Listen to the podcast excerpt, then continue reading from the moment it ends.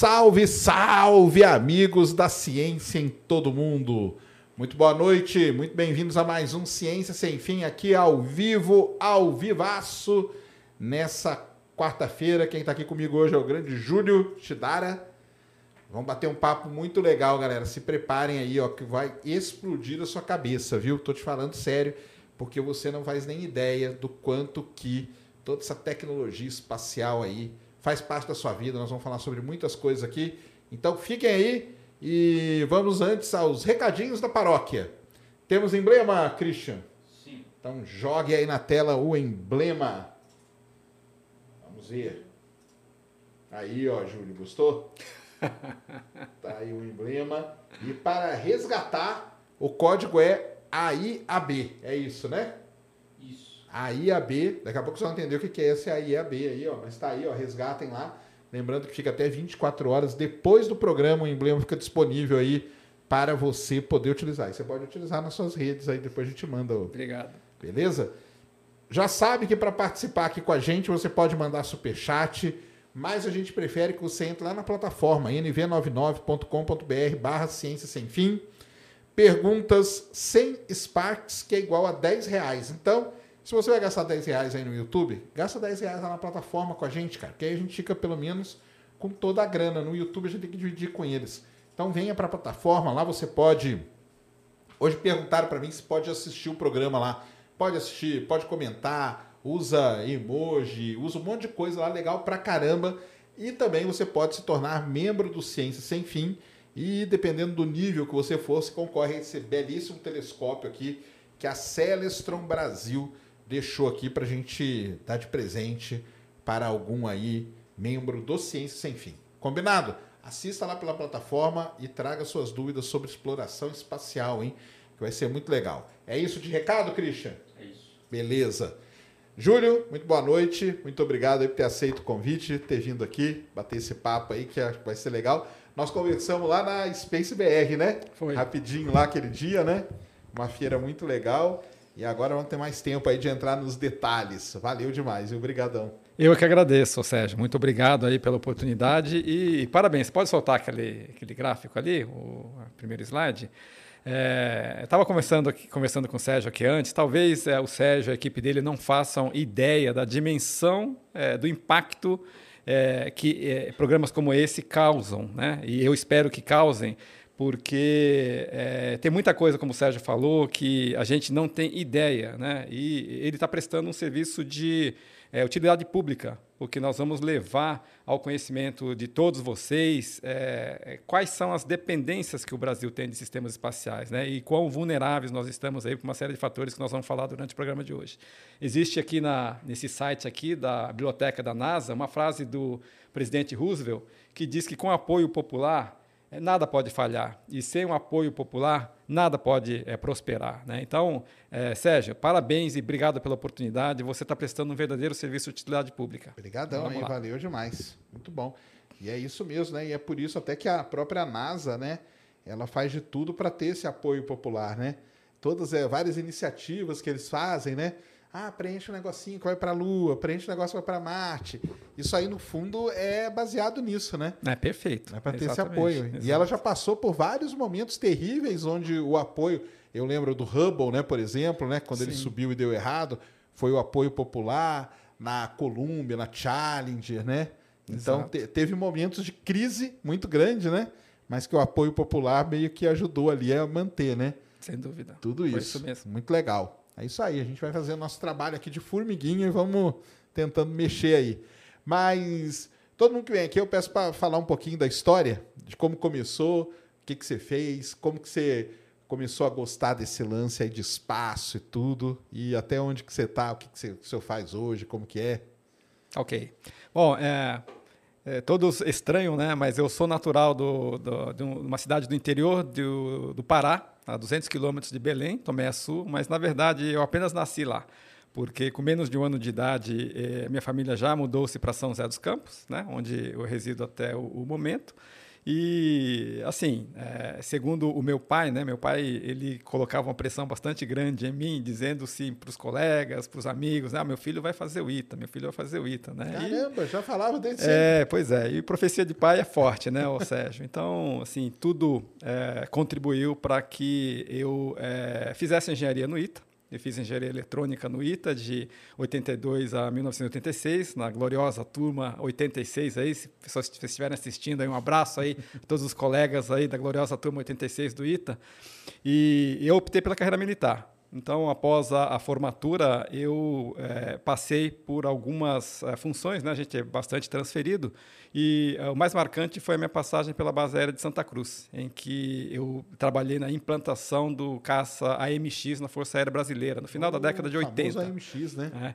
Mas logo na sequência, eu fui transferido para uma organização que tratou com projetos de modernização da Força Aérea Brasileira, e foi aí que eu trabalhei praticamente todo o restante da minha carreira. Né? E, e passei para reserva em é, 2011 e em 2019 eu recebi um convite para suceder o engenheiro Bartels na presidência da Associação das Indústrias Aeroespaciais do Brasil. E desde então a gente tem procurado fazer um trabalho de conscientização é, e de brigar realmente por recursos aí para o pro Programa Espacial Brasileiro. Né? E a gente vai falar um pouco disso ao longo Legal. do programa. Mas quando você foi lá para a aeronáutica, então, que você foi, né? Sim, sim. Você não queria ser astronauta? Nunca teve essa não, vontade? Não, não, não, não, não. É mesmo? É. Mas voava, pilotava, chegou a pilotar? Não, não. Eu sou é, engenheiro, né? E na, na, minha época eu tinha até vontade de fazer o curso de ensaios em voo, mas na ocasião engenharia eletrônica não era uma modalidade aceita, né? Entendi. né? Depois passou a ser aceita. É, então eu acabei não, não tendo um vínculo direto, né? embora tenha trabalhado com esquadrão de voo. É, Mas nem de carona carreira... ali um dia te pegar. Não, já, já. Já? É, eu peguei uma carona. Bom, é, é, no final da minha carreira, uh, semanas antes de ir para a reserva, eu fiz um voo maravilhoso com um chavante para foi uma missão de esclarecimento. Toda, todo ensaio né, que, o, na época, a divisão de ensaios em voo do, do IAE fazia, ele requer uma liberação diária. Um avião vai lá para ver se não tem pescador, porque era um ensaio de lançamento de armamento. Né? Então a gente decolou na alvorada e a gente fez um voo com esse piloto da, da Esquadrilha da Fumaça. Então foi um voo maravilhoso. Né? Foi no finalzinho da minha carreira, fizemos um voo ali atrás da ilha de São Sebastião, Ilha Bela, né? E foi maravilhoso. Então foi a única oportunidade assim que eu, eu tive, é, embora tenha servido lá na base aérea de Santa Cruz, que tem o esquadrão da F5, MX, eu acabei não, não, não voando né, é. lá. A galera da ufologia adora a base de Santa Cruz, é. que é de onde levantaram os aviões ali, né? Certo. Tô ligado que vocês gostam. E o. Ah, isso aí que você falou é o, é o, é o famoso range, né? Quando uhum. tem lançamento também faz isso, né? Tipo, pra limpar a área ali, né? A zona de exclusão, né? Sim. É, isso aí é importante pra caramba, tá vendo? Então é feito com avião. Muito bom. E aí, entrou aí para tomar conta da Associação das Indústrias Aeroespacial Brasileira. Isso. A IAB. Exato. É a IAB, viu, galera? Aí alguém deve estar em casa falando assim, ué, mas que indústria aeroespacial que tem no Brasil? Como que é esse quadro aí do, do das indústrias brasileiras? Qual foi um, um pequeno histórico disso aí para gente. É, hoje, se vocês ingressarem no site da IAB, vocês vão notar, a gente está com cerca de 40 associados, né? e as maiores são as que vocês conhecem, a Embraer, a Vibraz, a Elibraz, a GE Selma, mas tem realmente uma série de empresas que atuam no setor e que fazem parte da supply chain dessas empresas maiores. Né? É, tem empresa desde projeto, fabricação, prestação de serviço, desenvolvimento. Então, o leque é variado. Não, não importa o tamanho da empresa, mas desde que tenha uma atuação industrial relevante no Brasil, eles é, atendem o perfil para se filiarem à associação. Entendi.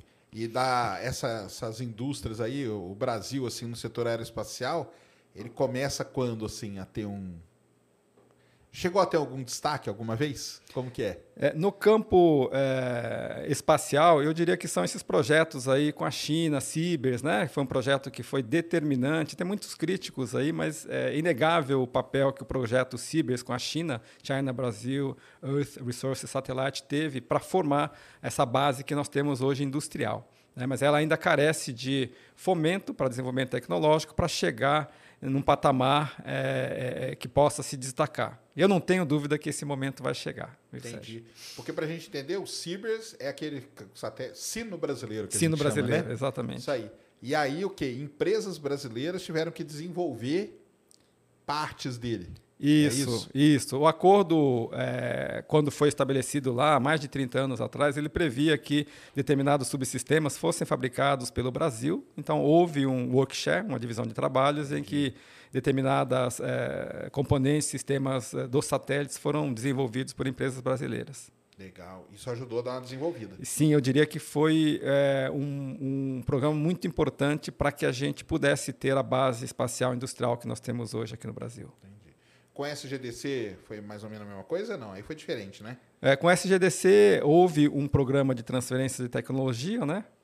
Foi a Visiona que coordenou essa, o projeto em si e, e como offset teve o, o, a transferência de tecnologia. Entendi. E aí eu sempre tenho uma, uma questão que sempre me incomoda. Porque, por exemplo, o Brasil tem essa parceria com a China faz um tempo já, né? Mais de 30 anos. Mais de 30 anos. Sim. E como que a China acelerou pra caramba nesse setor, né? Pô, a China lança é foguete, eu, eu mostro e tal, não dá para transmitir todos. Mas eu mostro, tem, é quase todo dia eles lançam foguete. É uns dois, três por semana. Como que a China acelerou tanto né, nesse processo e, e o Brasil não foi atrás? O Brasil podia ter feito uma parceria melhor com a China, será que não? Como é, que é? é? Ou seja, eu acho que. É... Tá, você pode usar esse termo, a China acelerou, mas na verdade acho que é o Brasil que desacelerou. O Brasil que desacelerou. É, o Brasil começou com seu programa espacial, assim, muito antes, né? De, de, de, é dos outros países falo, começarem. Muito antes. Mas se você for analisar, tem um relatório da OCDE que traz um histórico dos últimos 10 anos de investimento é, público nos programas espaciais, e você vai ver lá, por exemplo, no caso da Índia, é um, um investimento constante, na verdade crescente, de cerca de um bilhão de dólares por ano. E com a, e com a China não foi diferente. Né? Então, eu diria que é, é, o Brasil ficou para trás porque deixou de priorizar, deixou de investir no seu programa espacial. Né? Mas eu falo assim, mesmo que, tudo bem, deixou de investir, tá tr tranquilo, não tá. Mas é o que aconteceu. Mas se a gente tivesse ali meio, meio junto, sei lá, fazendo algum tipo de parceria, será que não daria para ter outro, outros projetos como o Cibers, por exemplo? É, nós defendemos isso. Tudo que é parceria internacional, nós defendemos que seja uma parceria governo a governo, em que as respectivas indústrias se engajem na.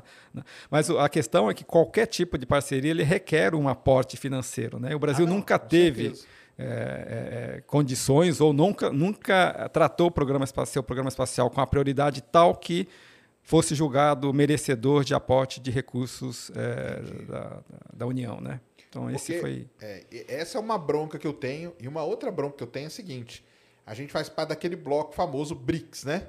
Sim. Que é Brasil, Rússia, Índia, China e África do Sul. Aí você pega todos os países. Rússia não precisa nem falar, né? China também não. Índia também não. A África do Sul está construindo lá o maior radiotelescópio do mundo, vai ser na África do Sul. De todos os BRICS, a gente é o único que não, não entra nessa. De fato. Não é? É, é, é inexplicável, né? É, eu, eu, é. é inexplicável. Eu, eu diria o seguinte: na, na, verdade, tem até uma explicação, Sérgio, não sei se você vai concordar comigo. É, eu creio que falta uma, é, por parte dos tomadores de decisão, uma consciência clara de, de... tem uma frase até do, do, então senador Joe Biden, né, antiga já, que está numa publicação recente aí que eu gostei tanto que eu copiei e transformei num, num slide que fala assim: não me fale o quanto você valoriza, me mostre o seu orçamento, que aí eu vou te dizer o quanto você de fato valoriza aquilo que você diz que valoriza, né? Então, é, dizer que valoriza, privilegia, prestigia sem alocação de recursos, eh, são coisas incompatíveis compatíveis, né? Então falta no Brasil essa, porque havendo essa conscientização, mostrando, né, eu acho que falta essa noção. De uma forma geral, a sociedade e, por consequência, os tomadores de decisão, eles não têm a noção clara do que, que representa a infraestrutura espacial para o desenvolvimento social e econômico de um, de um país. É, isso é verdade. Porque, por exemplo, a gente pega a China, é, ela tem, eu falo pessoal, o próprio sistema de GPS dela, aquele Beidou, né? Beidou. É deles eles têm os próprios satélites de monitoramento, né, de, de desastre, de tudo. Você pega a Índia, tem o próprio GPS dela, é o IR, como que é? IR, IRNS, uma coisa assim. É, não, não, me lembro. Também. Ela tem o próprio GPS, ela tem o próprio GPS tem. dela, ela tem os satélites dela. Tanto quando a gente foi lançar o Amazônia 1, que a fotinha tá ali, mandou para a Índia para ser lançado lá e tudo, né? E isso aí dá um dá um tipo de um status, um poder para o país, né? Porque, por exemplo, você pega a China, ela vira um negócio independente, né? Sim. O que eu falo é o seguinte, cara, ela não, tá, ela não liga para ninguém. Porque ela lança o foguete dela, o satélite dela, o sistema de GPS dela, é tudo dela. Se ah, acabou, tá, tá tendo uma, e ela não tá numa guerra, por exemplo, tá, ela vive tranquilamente, né? Porque o, a infraestrutura espacial dela tá ali garantida porque foi tudo dela. Agora, quando você começa a depender de outro, você está na dependência. Pô, vai que dá um negócio aí e aí nós estamos ferrados, né? Porque nós não temos uma nossa. Exato, né? esse é um próximo tema que a gente vai abordar aqui na sequência. Cristian, você poderia colocar aquela do, do orçamento para a gente poder mostrar para o pessoal qual que é o retrato é, cruel né, da realidade? É. Aquela imagem, né? Aquela imagem que traz os orçamentos dos diferentes países. É um, é um PDF. Esse aí, Isso, olha, não, o de cima, o de cima. É de cima. Então, olha só como que é cruel a realidade. Isso aqui é a realidade, é de uma consultoria, acho que talvez a mais respeitada no setor espacial, Euroconsult, do ano de 2021. Notem vocês aí, é, o tamanho da, da bola aqui é proporcional ao tamanho do investimento naquele ano, tá, do governo.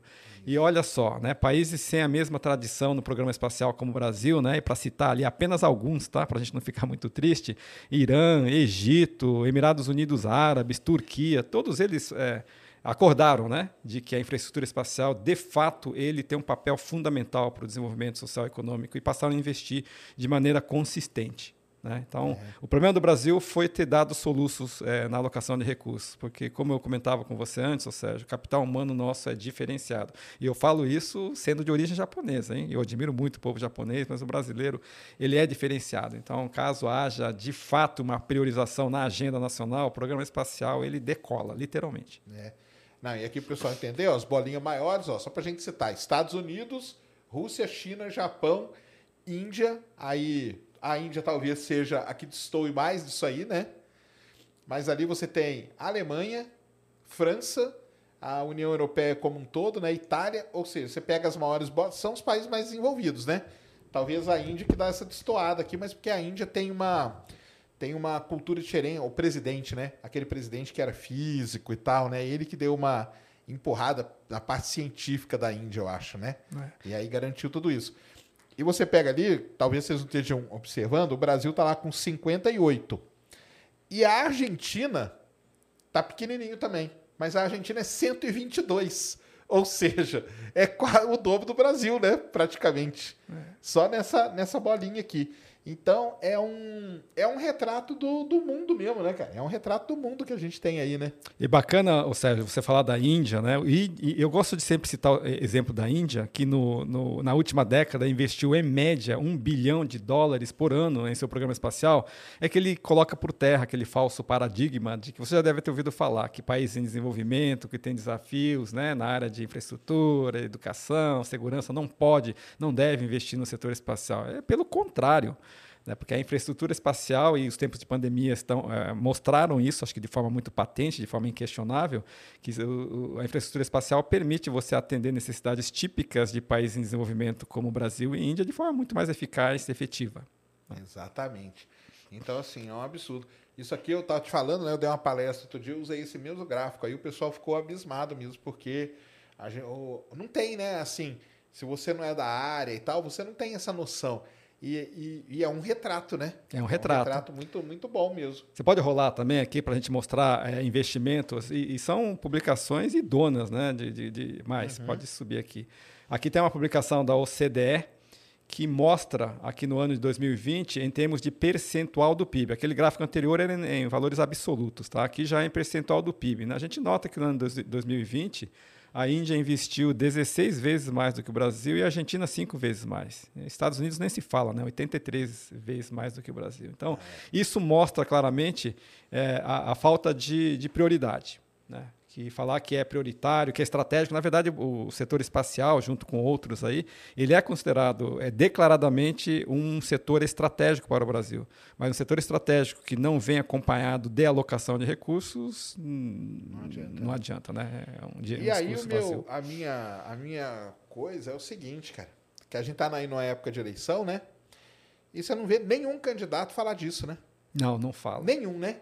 Nenhum é. cita. Os caras ficam um batendo no outro, um xingando o outro, detonando.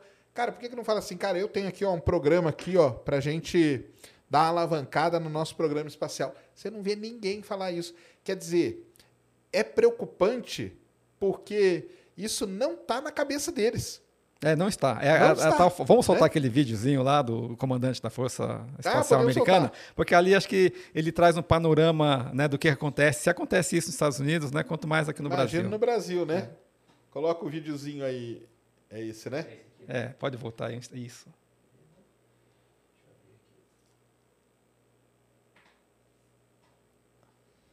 There's pretty much nothing that we do as citizens of this world that uh, isn't tied to space.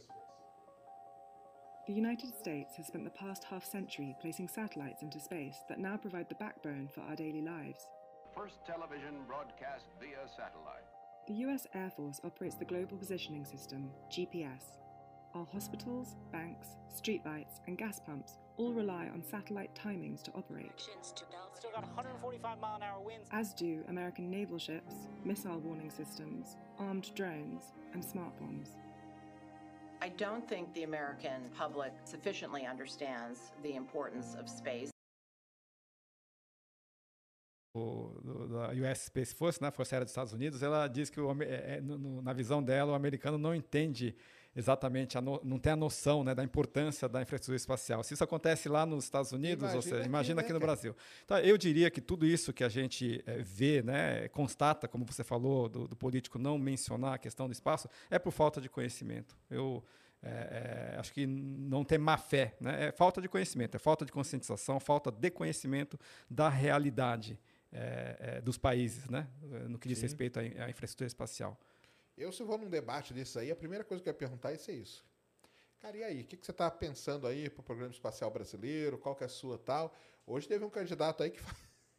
Os caras são, são foda. O cara falou que não, que a gente tem que tirar a nossa dependência do GPS, ter o nosso próprio sistema, entendeu? E. Mas é, é complicado, né? Porque assim, a gente não vê um. Como que é o futuro? Como que você aí pensa aí? Vendo isso? É, é, eu, assim, vou falar em termos de documentos oficiais, tá? É, existe um documento chamado Estratégia Nacional de Defesa, END, que tinha uma versão anterior, se não me engano era de 2012, tinha 2008, 2012, e lá citava a questão da, da importância, citava, não entrava em detalhes, mas citava a importância estratégica para fins de soberania nacional. É, GPS não tem a ver apenas com defesa, tem a ver com nossa vida no cotidiano, né? E, é, por incrível que pareça, a última edição, que me parece que está tramitando aí para aprovação, sequer faz citação. Então, eu, eu diria que é, é, é, falta de consciência, porque as pessoas que elaboraram a versão de 2012 tinham conhecimento e colocaram lá uma citação, sabendo que era importante. É nessa última versão que está aí é, para ser aprovada, sequer faz citação. Eu tive a curiosidade de procurar e não, não vi citação. Então, eu acho que, por isso que, de novo, ô Sérgio, eu, te parabenizo e, e, e, digo assim, é muito importante esse, esse trabalho que você faz aqui de divulgação, de conscientização, né? Porque, certamente, aqui, não é rasgação de seda aqui, eu diria que o seu público, ele é muito qualificado. Né? Todos eles são formadores de opinião, podem replicar, podem comentar com o colega, falar com seu candidato a, a, a, ao Congresso né? e cobrar. E acho que só dessa forma a gente vai poder fazer é, uso daquela frase que o Roosevelt comentou lá, de que temos que ter apoio popular. Do contrário, é, nós vamos continuar patinando nesse setor. Mas eu acho que o político ele fica com medo do seguinte, né? Ele imagina lá, vamos pegar um deputado, né? Nem vou chegar em presidente, não, mas chega no deputado. O deputado ele vai ter que ir lá, vamos supor que ele faça um projeto lá, sei lá, para cá, vamos, vamos alavancar esse programa espacial, vamos fazer tal coisa, tal. Quando ele volta lá para a cidade dele, né, para a região dele, o cara lá na região dele não quer saber disso. Porque o cara quer saber o seguinte, cara, eu quero a minha praça arrumada aqui. Você está lá indo defender grana para a gente mandar um satélite, mas eu não quero satélite, eu quero a minha praça aqui, que está ferrada. Então, é, é um problema de base também, né? Porque assim, a gente não tem a base sabendo que se a base soubesse da importância, ela, que é, que é o negócio do público também, né? Ela pressionaria esses caras, deputados, porque teria que começar por eles, né? Para aí poder essa importância seguir, né? Agora, quando o cara tá importando com a, ah, não, mas aqui minha rua tá com muito buraco, você tá indo lá defender satélite, cara, eu quero é aqui minha, minha, né? É mais ou menos isso que acontece, né? É, mas isso tudo você concorda que é fruto de falta de, de, da- da- de consciência Sim, da realidade? sim. Né? Porque se ele, ele é, é, soubesse né, de qual que é a, a- a implicação dos sistemas espaciais, talvez a gente possa colocar, o Christian, aquele é, PDF e depois soltar aquele vídeo lá, se você Sim. concordar, é aquele PDF que fala das infraestruturas críticas, né? É. Para que vocês tenham noção. Aqui, ó, tem uma matéria aqui, e não é tão antiga assim essa percepção, tá? Foi uma matéria que saiu no New York Times, em que ele aponta, né, o quão o sistema. A gente está falando particularmente do GPS. GPS é uma das aplicações de satélites, né? Mas que de fato ele é crucial, né? Não é, é por outra razão que os países que o Sérgio citou aí, né, é, têm seus, seus próprios sistemas, né? Além de, você sabia que os Emirados Unidos Árabes e a Turquia também terão seus próprios Tem sistemas? lá o seu sistema, sei. É, é, então, É, só para o pessoal entender, né? ó, o G- é, pr- primeira coisa, né? Vamos explicar o negócio do GPS, pessoal. GPS, pessoal, você aí que usa o seu celular todo dia, entra no carro, já coloca. Eu- é uma brincadeira que eu faço, que é o seguinte: quanto que você pagou o mês passado para usar seu GPS? Nada, né? Você não paga nada, mas você usa. E outra, né? Você sabia que o GPS, ele é. Que a gente, o que a gente usa é do governo americano, né?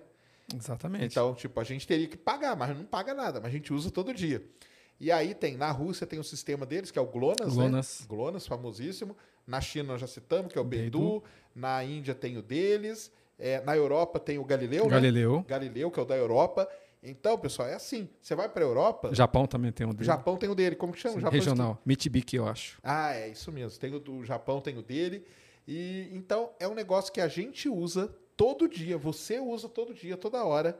Você nunca pagou um centavo por ele. Você paga quando você compra o celular, né? Tem um royaltyzinho, né? Que Não vai lá sei, pro. tem? É, tem um Ah, é? royalty que vai para o GPS. Só que você usa ele todo dia, toda hora, entendeu? Hoje é impossível. Você pede comida na sua casa por causa do GPS, entendeu? Você aí, ó, tenho certeza que você está agora pedindo comida aqui para assistir o programa, você está usando o GPS. Amanhã, quando você for sair, for para tal lugar, você vai querer ver o trânsito. Onde que você vê o trânsito? No GPS. Porque olha que mágica, né? Ele sabe qual que é o melhor caminho, né? Vendo o trânsito. Então, é assim, é um negócio marcante isso, porque a gente usa todo dia, está totalmente ligado ao espaço. Pouca- ah, o cara lá, que eu tô brincando, é o cara que tá reclamando da rua dele, ele reclama usando o GPS. Então, é um negócio assim, é, complicado, cara, porque tinha que colocar na cabeça das pessoas isso de qualquer jeito, entendeu? Eu, a minha luta grande é isso. Eu sei que ela é meio em vão, mas a gente Ah, não é não, continua- não é não, Sérgio. mas Não a é gente não. continua lutando. Não, tem que Entendeu? lutar sim, porque assim como o Sérgio estava falando, é, é muito fácil, né? Se você entrar em gps.gov, você vai ver as informações lá. O orçamento, porque eles chamam de é, é, o core, né? O, o básico do GPS lá no o cidadão, para o contribuinte norte-americano, é da ordem de 1,7, 1,8 bilhões de dólares por ano. Né? E a gente aqui, o cidadão médio brasileiro, acha que é patrimônio da humanidade, né? É, se- exatamente. E não é, na realidade, é, é, não existe só essa solução, tá? Tá, Você pode passar o outro, acho que está aqui. Não, não, não, abaixo aqui, tem o, o- o próximo slide. É, então, é, como eu estava comentando, essa percepção não é tão antiga assim, tá? Mas ocorre que assim, assim, os americanos que têm o seu GPS perceberam essa fragilidade, né, de que um even- eventual tempestade solar ou, sei lá, um- uma, é, sem falar em teoria da conspiração, mas aí tem países que já desenvolvem satélite, é, mísseis é, contra satélites, né? E- eles querem ter a certeza de que é, eles não vão ter a sua soberania nacional afetada, porque o GPS saindo de operação, tá ali, ó, isso aqui é um documento oficial, é uma ordem executiva da Casa Branca, ele reconhecendo que tem impacto direto aí em sistemas de infraestrutura críticos, como é, grid elétrico, comunicação, transporte e tudo mais. Né? Então, e eles contrataram o que seria, Sérgio, encomendas tecnológicas, 11 empresas para apresentarem projetos de infraestrutura alternativa ao GPS, de tão importante que ele é. Você pode passar aqui mais abaixo? Acho que aqui fala, olha aqui, isso aqui é do Departamento de Segurança Interna dos Estados Unidos, está aí. Os, eh, na ocasião aqui eram 18 sistemas de infraestrutura críticos, comunicação, eh, eh, bancos, ah, saúde, energia elétrica, etc. 15 deles dependiam desse sistema de temporização do GPS. Então, eh, de fato, ele é crítico. Né? E, e no Brasil, Eu tive a curiosidade de, em 2019, conversar com o engenheiro lá do Operador Nacional do Sistema Elétrico, e ele comentava que uh, o, o, Brasil ele pode ter dificuldades no caso de problemas com o GPS. Né? Então, a gente pode estar falando de algo tão grave quanto um apagão de proporção nacional. Mas já imaginaram isso? É um negócio complicado, né, Sérgio? Não, é complicado não ter o nosso, o nosso negócio, né? Mas como que você começar isso agora? Teria como? Teria. Teria sim. Você é, é, lembra-se de que quando a, a, o Reino Unido saiu do, do, do, do no Brexit, do lá. Brexit lá, eles estavam é, cogitando a possibilidade de fazer um sistema próprio. Eles acabaram sim. desistindo porque é um custo bastante elevado, né? Eu acho que tem alternativas. GPS também, GPS, Galileu, você sabe que tem duas partes, né? Essa que é, a, que é disponível ao público e, uma outra que é criptografada, muito mais precisa, pra, tipicamente para aplicações da área de defesa. Né? Uhum. E, e, a, Grã-Bretanha fazia. Eu creio que eles tenham chego a um acordo lá com a comunidade europeia para que continuem tendo acesso a essa, essa outra parte do sistema Galileu, tá? porque eles estavam realmente cogitando a possibilidade de lançar um sistema próprio. Não, no caso do Brasil, é, é, assim, a gente pode pensar, de tão estratégico que ele é, eu diria que se é, os tomadores de decisão tivessem a noção da criticidade que um sistema como esse exerce sobre toda a sociedade, não apenas no setor de defesa, eu acho que não seria é, é, nenhuma, nenhum absurdo pensarmos num sistema regional próprio, talvez para a América do Sul. Mas também pode ter acordos, né? Acordos aí no sentido de que é, se garanta, por exemplo, o fornecimento de, de, de, sinais, enfim, né? O Brasil foi recentemente considerado parceiro preferencial extra-OTAN dos Estados Unidos, né? É, imagino que seja é, é, poderia se, se ter uma aproximação no sentido de fazer algum tipo de acordo governo a governo, no sentido de, de ter garantido acesso ao, ao, aos sinais do GPS. Não, exatamente. É, esse negócio aí na época, não sei se o pessoal acompanhou, mas foi um negócio falado direto. É que eles falavam Galileu, né? Galileu. E tal, e aí talvez o pessoal não ligasse o nome ao que, que era mas a gente que sabia, isso aí foi muito falado, foi um, um, momento ali de tensão ali nas, nas negociações mesmo. É, eles saindo do Galileu e tal, né? Que eles iam sair. Depois Sim. aí acabou que não saiu, mas que eles pensaram em sair, né? Uhum. Então isso aí é muito é muito complicado mesmo. É, e, cara, assim, eu sou bem desanimado com, com relação ao Brasil. Eu, você acha que tem chance da gente ter algum dia o nosso sistema? Ah, eu, eu diria que sim. É, quando nós, de novo, caímos na realidade e é, tivermos a exata noção de quão crítico ele é para o cidadão brasileiro, não apenas para a defesa, eu diria que primeiro ele é crítico para o cidadão brasileiro. Né? Vamos soltar aquele vídeo lá, que é, é um bom resumo lá de, ah, da, da dependência. aquele vídeo lá? Aquele vídeo lá mais comprido aqui, de galera. quatro ele minutos. É mais comprido, mas nós vamos falando aqui no meio deles para vocês entenderem. É, é um negócio. vídeo muito bom, viu, Sérgio? Porque. Não, não é esse aí. É esse aí. É só para explicar para o pessoal, é, é, é, um, é um, um vídeo do TED, tá? É, e é o vídeo, ele quer dizer o seguinte: imagina que um dia, um determinado dia, os satélites pararam de funcionar. O que, que acontece com o planeta Terra se um dia, um dia só, né? Os satélites parem de funcionar. E aí eles fazem aí uma previsão terrível que vocês vão ver. Pode soltando aí, Cristian.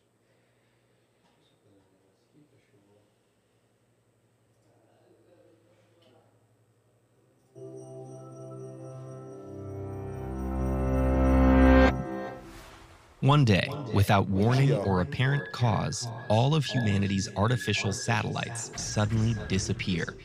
The first to understand the situation are a handful of government and commercial operators.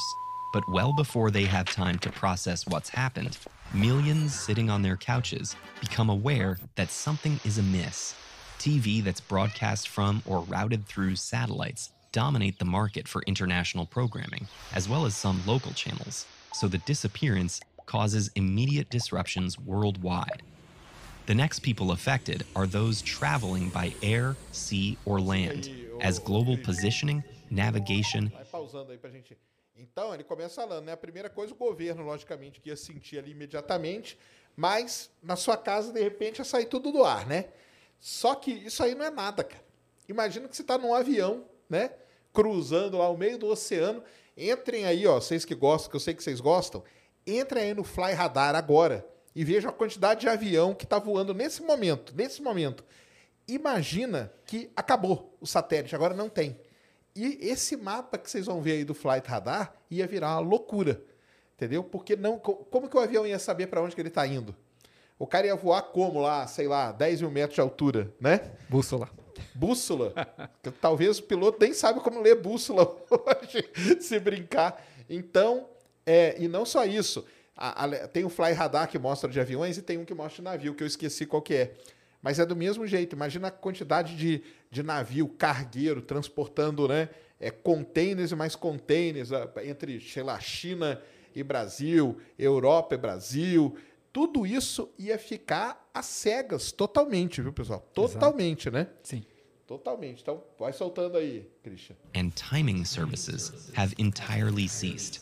Pilots, captains, and drivers have to determine their locations using analog instruments and maps.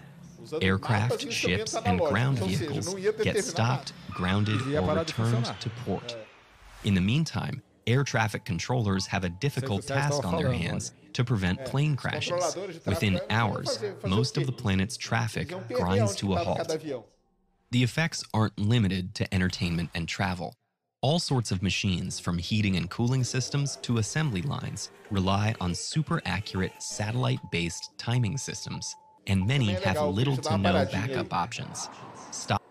O pessoal que não sabe, né? Os, os satélites GPS eles têm essa outra função aí também, né? Exato. De controlar o tempo, a hora, tudo certinho e controlam todo o grid elétrico. O pessoal deve perguntar, ah, mas o que, que tem o grid elétrico, né? A, a, rede elétrica que a gente fala a ver com isso, né?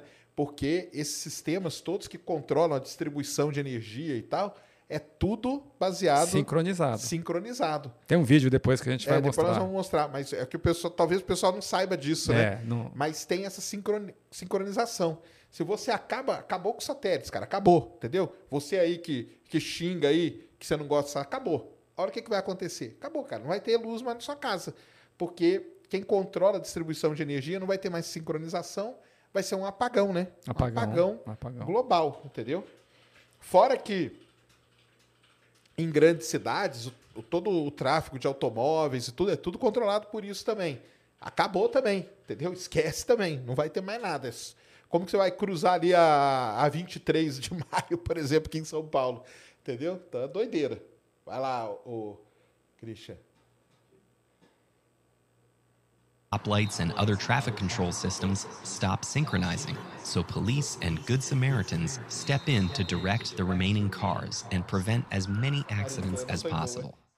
The most catastrophic impact is yet to come, because in the next few hours, the world economy shuts down. Satellite based timestamps play a critical part in everything from credit card readers and stock exchanges to the systems that keep track of transactions. People are unable to withdraw cash or make electronic payments. Logistics and supply chains for crucial goods like food and medicine fragment, leaving people to survive on whatever is locally available. Most countries declare a state of emergency and call on the military to restore order. That may take quite a while. Most navigation and communication systems are no longer operational, so military chains of command may be in disarray. Many troops, including those actively deployed, are left to their own devices. Commanders of nuclear submarines and missile control centers wonder if the disruption is the result of a hostile attack.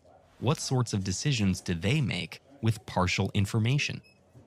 Even in the best case scenario, our civilization gets set back by decades at the very least. That's because, despite being a relatively new phenomenon, satellites have quickly replaced more traditional long range technologies. The combination of global positioning and internet has allowed for near instant signals that can be synchronized worldwide. Many systems we use daily have been built upon this foundation.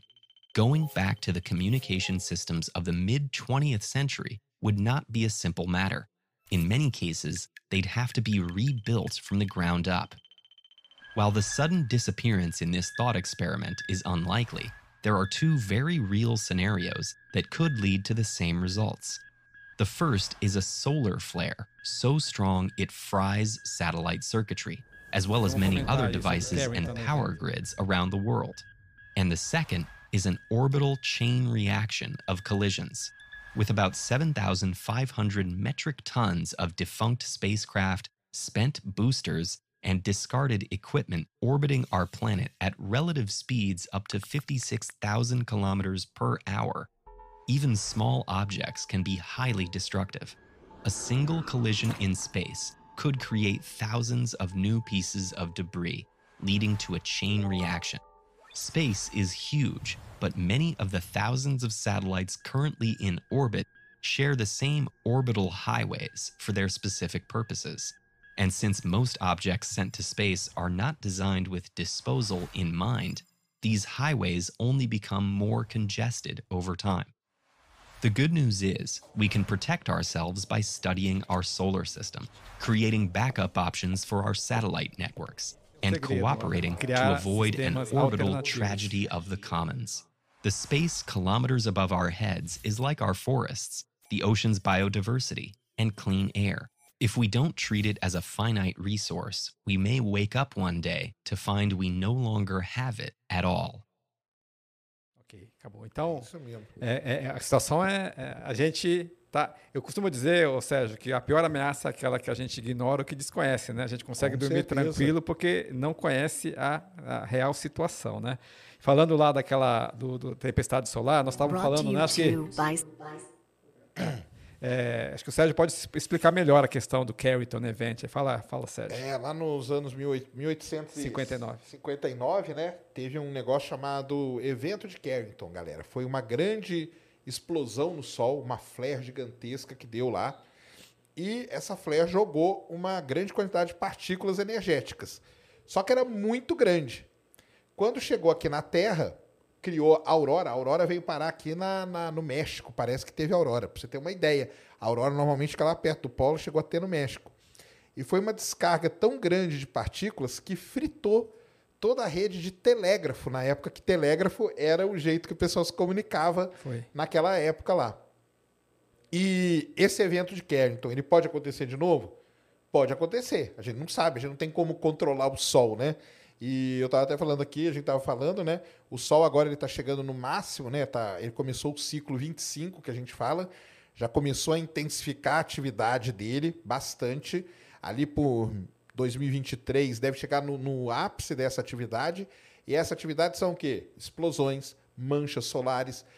Só assim, a gente tem a sorte, que aí no finalzinho o pessoal fala, que hoje ele é muito monitorado. Então a gente tem Solar Orbiter, Parker Solar Probe, Sorro, SDO, Estéreo, tem assim um uma frota mesmo de, de, de naves que tentam monitorar o Sol. Por isso que todo dia, eu quase todo dia posto as flares que teve no Sol, sabe? Legal. Eu quase todo dia posto isso porque é muito importante a gente ter esse monitoramento. E aí, ah, mas e aí? Teve uma grande explosão. O que, que a gente pode fazer? Se a gente está monitorando, a gente pode fazer sim. Então o pessoal tem como proteger os satélites, tem como manobrar o satélite, né? manobrar, você manobra ele no espaço. Você consegue colocar ele numa situação que seja menos, é, com menos risco e tudo mais. Você pode preparar toda a rede elétrica aqui na Terra para a chegada, porque a gente sabe que uma massa dessa de energia, ela não vem instantaneamente, ela demora mais ou menos uns dois a três dias, quando tem uma CME que a gente fala. Então a gente teria dois a três dias para se preparar, o pessoal preparar as redes elétricas e tudo para a chegada disso. Por isso que é importante o monitoramento constante do Sol que a gente faz. Então é por isso que é importante a gente ver todo dia, eu dou uma olhadinha ali para ver as flares que teve e tal, e vai aumentando. Então o pessoal, o astrônomo que conta as manchas solares, o trabalho dele é super importante porque ele vai vendo como que o Sol está se comportando e isso tem um impacto muito grande.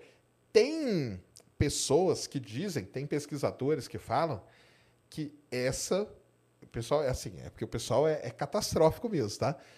Eles falam que essa seria a sexta extinção em massa. É. O dia que viesse um evento desse e fritou o satélite, que é esse cenário que esse vídeo mostra.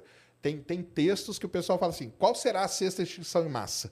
E aí o pessoal começa a fazer várias coisas. Uma delas é baseado nisso Entendi. é acabar com toda a rede de GPS e tal, porque como a gente falou aqui, talvez vocês não saibam, talvez você use só para celular, né? O cara põe aqui no Google, no Waze da vida, né? e pronto. Mas não, cara.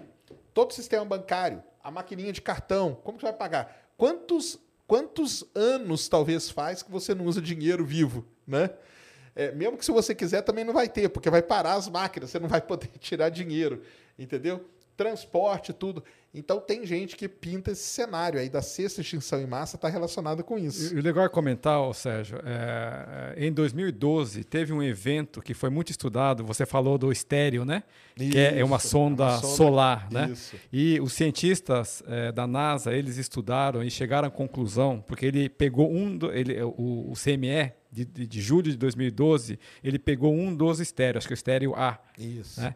E eles chegaram a algumas conclusões, que se a CME tivesse ocorrido uma semana antes, ele teria pego em cheio a Terra. Então foi sorte, né? E eh, segundo projeções que eles fizeram na época, ele eh, teria causado prejuízos da casa de alguns trilhões de dólares, 20 vezes mais do que o furacão Katrina provocou quando nos Estados Unidos, né? Então, eh, eh, os cientistas afirmam que foi uma, um- foram eh, eh, CMS sequenciais eh, Isso, e, foi uma e que foi bem- mais intenso do que o Do que o próprio Carrington. Carrington. Exatamente. Então, É quem, na- quem garante que a gente não pode ter uma... Exato. né? É que naquela época, né, o que a gente não tinha nem como monitorar, né? Sim. E a nossa rede era muito vulnerável, né? Que você, se você não sabe que está vindo a CME, você não tem o que fazer, né? Hoje, pelo menos, a gente sabe. E tem isso aí que ele falou, porque o que acontece? Às vezes a CME ela vem de frente para nós, explode aqui quando aquele ponto, aquela mancha ali, ela está voltada de frente para a Terra. Às vezes ela acontece do outro lado do Sol. Tá beleza. Estamos salvo nesse ponto. Às vezes ela acontece meio no limbo aqui do Sol, meio de lado. Então alguma parte dela chega para cá. Tem um efeito muito bonito, que é a aurora boreal, mar- maravilhoso e tal, mas tem esse efeito também. E tem uma outra coisa, quem acompanha todo dia o Sol, quando tem uma CME muito forte e ela atinge a Terra, não, você- vocês não vão saber que vocês não acompanham, mas me acompanhem aí que vocês vão ver. Acontece zonas de blackout. Pequenas zonas de blackout. Então, o serviço americano, que é o, é o NOAA, NOAA. com outro, tem agora tem dois, agora tem um só para cuidar desse negócio do sol. Ele solta um boletim, por exemplo, assim: se você está navegando numa região tal, cuidado, porque você vai ter um blackout de rádio. Então, para a pessoa não se assustar naquele, na, num determinado período, ela vai ficar sem comunicação. Então, isso já acontece em alguns pontos, dependendo da intensidade dessas tempestades solares. Então, assim, é muito importante, pessoal, a gente ter esse conhecimento do espaço, né? E saber como usar tudo isso. E uma outra coisa que a gente fala aqui bastante também são os space debris, né? O lixo espacial. Aí o pessoal fala assim: ah, lançou um satélite, lançou mais lixo. O lixo é quando você não usa, né? Então você está aí na sua casa, tomou a sua cervejinha, ou seu monster aí. Enquanto você está tomando, ele não é lixo. Mas depois ele vai virar lixo, a lata. O satélite é a mesma coisa. O satélite dura, sei lá, 10, 15 anos, né? E se a gente não tiver uma maneira de começar a limpar a órbita baixa, fica esse aí fica lixo mesmo. Aí ele fica ali por um, por um tempo, não tem o que fazer com ele. Por isso que hoje tem várias iniciativas, né? O Tem. Japão tem, né? Algumas. A, acho que a Suíça tinha uma, um satélite deles lá. A China. A China tem um que é muito legal, que ele vai grudar no, no, no- no- lixo e vai abrir uma vela. E aí vai aumentar o arrasto, ele vai queimar na atmosfera junto com, com o lixo espacial. Então tem os países que já estão trabalhando em como tentar solucionar, porque isso é um problema também sério, né? Esse é, um, esse é um problema, sim. Eu diria que vai chegar um momento em que eh, não vai existir mais nenhuma medida que possa eh, evitar eh, catástrofes, né? Eh, até porque, o, o Christian, você, você pode soltar aquele gráfico lá, que eu achei curioso, da- das fotos, na verdade? É, é, tem uma foto lá da, da quantidade de debris. A quantidade de debris que existe é, no espaço é realmente uma coisa assustadora. Né? Não, esse aí é anterior, eu vou comentar. E- Isso aqui, ó. Esse aqui é do final da década de 2010, da, da Agência Espacial Europeia. Aqui tem um gráfico, né? Talvez seja difícil de ver aqui, mas é, olha só. Quantidade de objetos ali com diâmetro, de dimensão, né, em torno de 10 centímetros para cima, talvez de 10 centímetros aí até 20 por aí, 34 mil objetos. E a gente, satélite operacional, hoje deve ter o que, Sérgio? Uns 2.500, 3.000 satélites operacionais, tá? E vocês vejam, à medida que você vai diminuindo a, a o diâmetro, a dimensão do debris, né, do lixo, olha só, 28 milhões de objetos entre 1 milímetro e 1 centímetro, 900 mil objetos entre 1 centímetro e 10 centímetros. Então, a gente está falando, isso aqui vai ser, a gente, o, o, o homem vai poder, a tecno, o avanço da tecnologia vai poder mitigar esses riscos, né? mas a gente não vai conseguir, vai ter que conviver com isso né? da melhor forma possível. Exatamente. Né? Então tem essas iniciativas aí, tem, o Japão tem aquela que é jogar um arpão, que é jogar uma rede, é, tem essa da China também, a da Suíça, então tem vários aí já o pessoal pensando nisso. Não se assustem com essa nuvem de objetos, tá, pessoal? Isso aqui, gente, igual falou lá no videozinho, né? As distâncias são grandes, tá? Não é que tá tudo, mas é que pode acontecer de um bater no outro, igual tem acontece isso. Olha só como curiosidade a próxima a foto que isso aqui eu, eu trouxe foi uma visita que eu fiz no é, é, museu é, lá é, de, de, aeronáutica e espaço lá em Washington. Isso aqui, gente, é a peça de algo que viajou no espaço. Eu não sei se era um módulo lunar ou se era uma peça de um ônibus espacial, tá? Mas é, todos esses pontos que eles furaram depois foi é, colisão com lixo espacial, tá? Obviamente é, esses furos aí eles é, fizeram para fazer uma inspeção, avaliar né, a dimensão a, a, do, do, impacto que causou na estrutura, enfim. Mas olha só. Mas tudo são impactos. São impactos, impactos de debris de diferentes tamanhos neste objeto que viajou pelo espaço. Então a coisa é séria. A coisa Não, é séria mesmo. É muito séria. Então tá, tá aí. Então essa que é, que é o negócio. Por isso cobre do seu candidato para tomar conta. Chega para o seu candidato, cara, fala aí com ele, cara, você sabe da situação que você está vivendo? Você que aí usa o GPS todo dia, usa seu jatinho, já pensou se o GPS para de funcionar? Para onde que você ia parar com o seu jatinho, entendeu? Então é complicado mesmo, mas assim, de novo, eu, cara, não vejo que tenha solução aqui para aqui no Brasil tão cedo, porque o pessoal está mais interessado, é um falar mal do outro, xingar o outro e isso aí nem, eu acho que nem passa nem perto do, do da agenda desses caras aí. O senhor conhece algum político, por exemplo, algum, em qualquer nível assim, que tenha essa preocupação assim? A gente, é, enquanto entidade de classe, nós vamos começar um trabalho agora é, institucional junto a comissões permanentes lá, né? tanto no Senado quanto no Congresso ah, Nacional. Legal. Tem a comissão, tem a CREDEM, Comissão de Relações é, Exteriores e Defesa Nacional, do Congresso Nacional, e é, o, o CRE, o Comissão de Relações Exteriores do Senado. Uhum. Então a gente vai. Eu é, num, teve uma assembleia plenária da ABIND, que é uma associação irmã nossa de material da, da indústria de defesa, e o deputado Luiz Felipe de Bragança e Orleans esteve agora na sexta-feira nessa plenária. Estive conversando com ele e vou tratar dessa questão. Ele se interessou bastante, desconhecia também mas eu estou tentando agendar com a assessoria dele uma conversa, porque ele tem um perfil realmente de um, um parlamentar que ainda é, que é em campanha é, eleitoral, né, ele veio aqui para dar atenção a esse setor Entendi. que ele acha importante. Então, é, eu tenho sim esperança de que Tem? a gente sim tá possa então, conversar. Vou, Nós vamos intensificar esse trabalho institucional. tá certo, porque é, é, é interessante, é até interessante, porque é um papo esse aí que você tá no mesmo nível, cara, do cara que está sendo candidato a presidente, entendeu? Ele sabe talvez menos do que você que está assistindo a gente aqui, entendeu? E aí sim que é a hora de cobrar, porque aí o cara não vai te enrolar, porque ele não sabe nem o que, que vai falar, entendeu? E você, o, o, cara te enrola quando ele sabe mais que você, né? Aí fica. Mas nesse caso, talvez você saiba mais. Então é a hora de, de cobrar mesmo e ver, né? Ter essa consciência da, da importância de tudo isso aí, né? E, então é legal pra caramba tudo isso, viu, pessoal? Muito interessante e tenham essa consciência. É, uma frase assim, uma pergunta que talvez a gente mais ouça, que é baseado naquilo lá que eu falei para o senhor, né? Ah, tem. Já deve ter ouvido também. Tem milhões de pessoas morrendo de fome, né? E a gente que está aí gastando milhões, né? Para lançar um satélite, para ir para a estação espacial e tudo mais. Aí eu sempre explico para o pessoal que tem. A NASA solta todo ano aquele aquele volume dela de spin-offs, né? Da, da exploração espacial, né? Então, Tem os clássicos, né? Tem Operação de Catarata, que foi desenvolvida no espaço, vários remédios, né? Remédio para câncer, remédio para um monte de tipo de doença, de proteínas e tal, que foram desenvolvidos na estação. Tem os exames de mamografia, que foi desenvolvido graças aos sensores do Hubble, né? Tem a câmerazinha que você usa aqui, ó, no seu celular para tirar. Então, tem uma série de coisas, né? Que vem do desenvolvimento para a tecnologia espacial, né? Verdade. Mas vamos falar de outros aspectos também, o Sérgio, Vamos. que agora é pandemia, por exemplo. O que, que a gente viu durante a pandemia? Quem é que eu mesmo, não sei se você chegou a ter essa oportunidade, já fiz uma teleconsulta. Você acha que consegue fazer uma teleconsulta graças a quê? A infraestrutura espacial.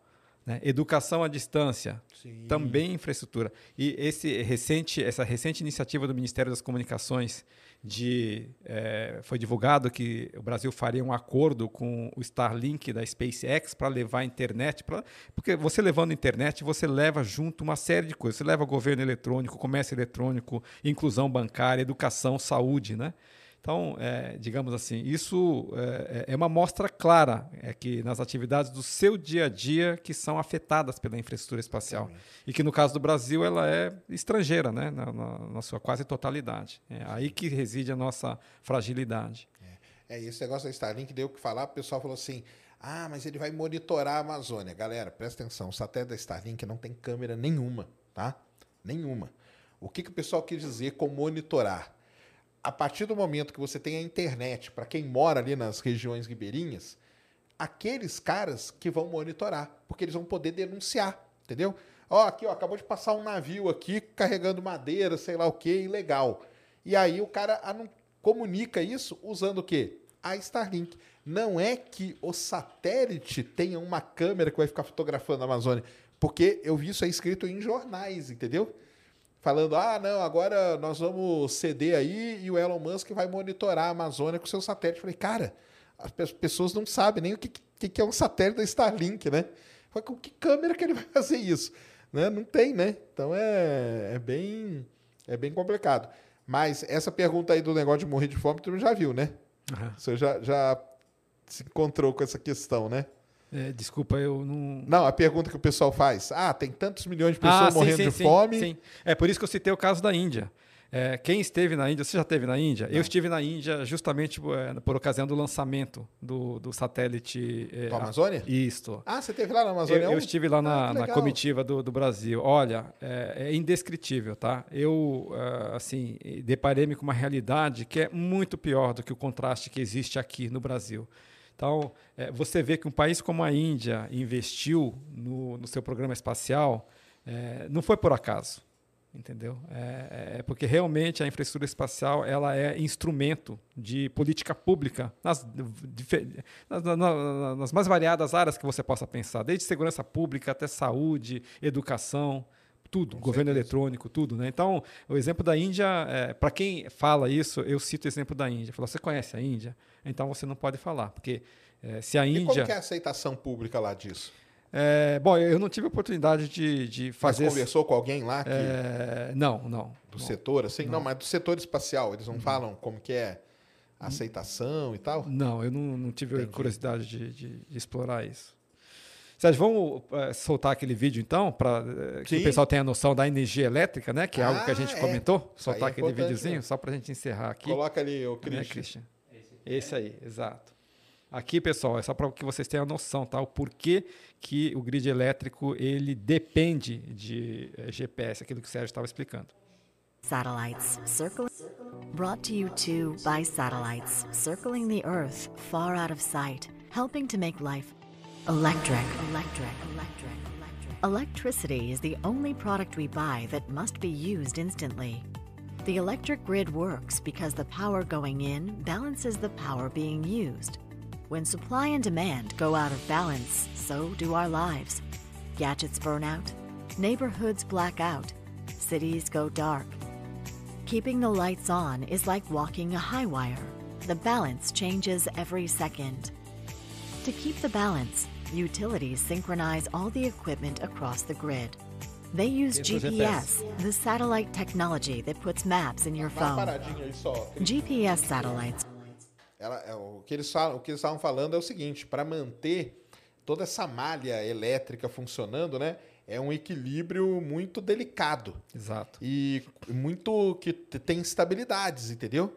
Então qualquer coisinha ali pode gerar, pode criar um, um apagão, entendeu? Um apagão numa região, numa cidade, no que for.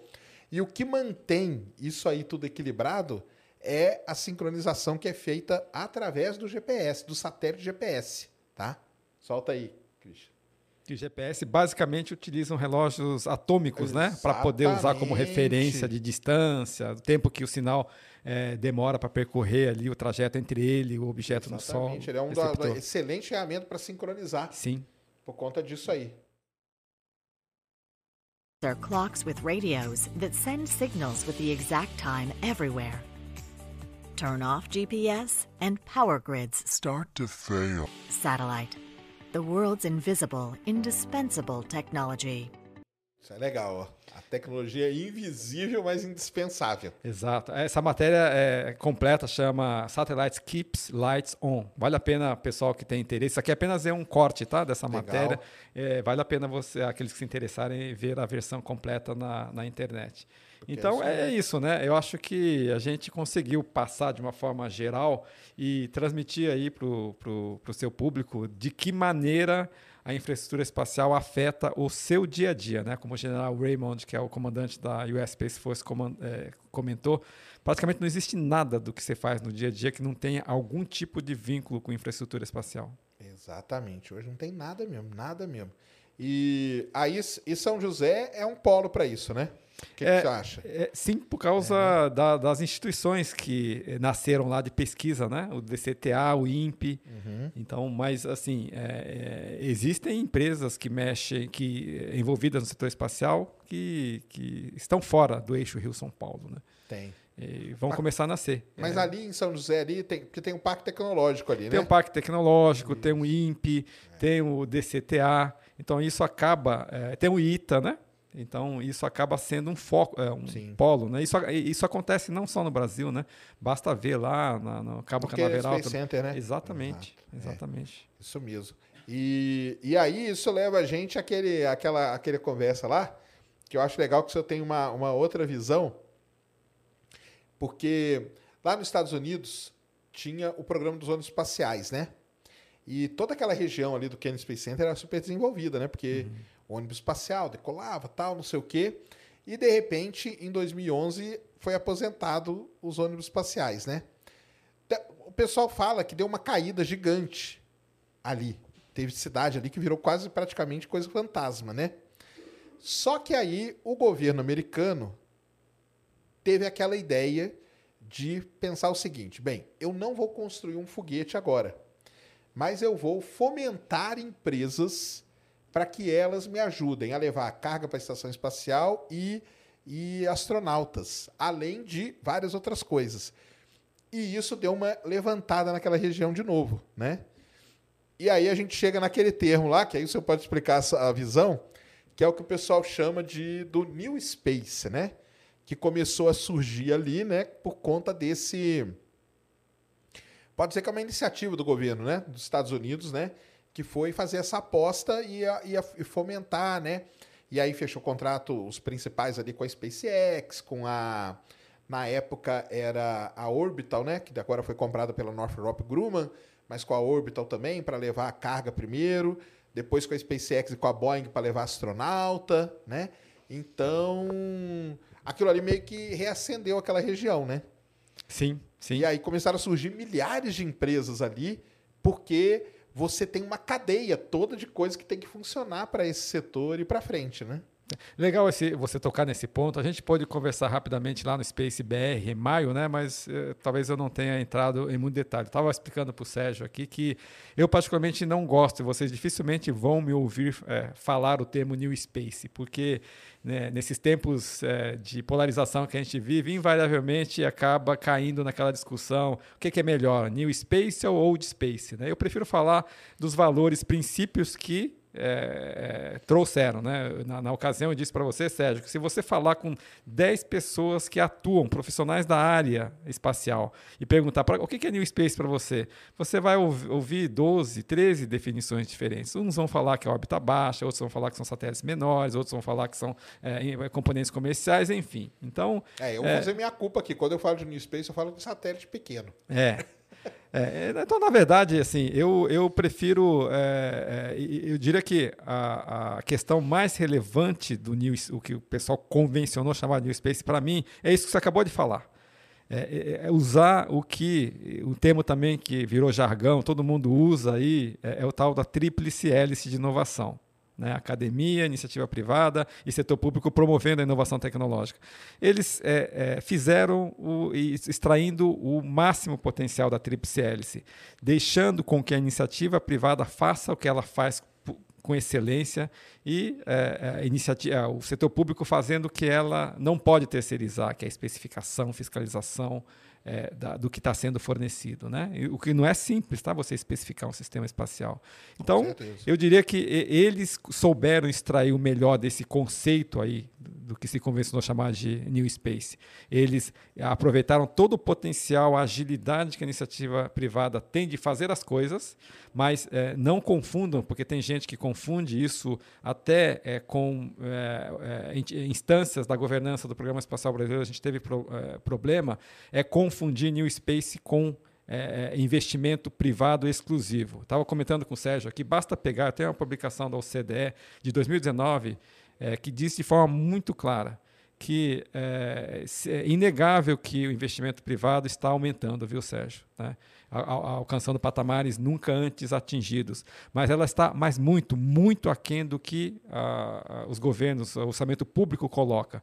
E ele é categórico em afirmar que esse investimento público continuará sendo o grande balizador pelo futuro previsível a despeito do aumento, né? Naqueles gráficos que eu citei dos 12 países, dos 14 países lá de, eh, de investimento, a gente vê que é, pelo contrário, é, o investimento público está aumentando, juntamente com o investimento privado, que é importante.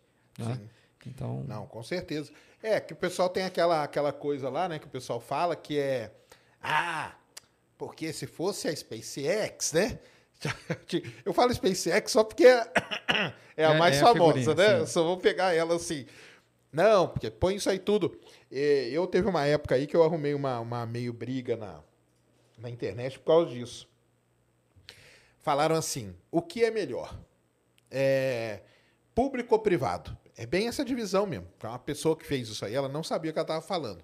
Ela falou: vejam só, a SpaceX vai lá e faz o foguete dela, tal, não sei o quê, e pá, enquanto a NASA, né, não sei o quê e tal. Só que a pessoa não sabe que, e o próprio Elon Musk já disse isso, Exato. ele já disse isso, galera. Porque o pessoal fica assim, ah, o pessoal pergunta para mim, o que, que, é melhor, NASA ou SpaceX? Porque não existe isso, cara. Isso é um existe. complemento. Isso é uma pergunta que não, não, não faz sentido nenhum. Porque ele mesmo já falou, cara, se lá no começo a NASA não fechasse aquele contrato com ele de 2,5 bi, que foi o primeiro, né?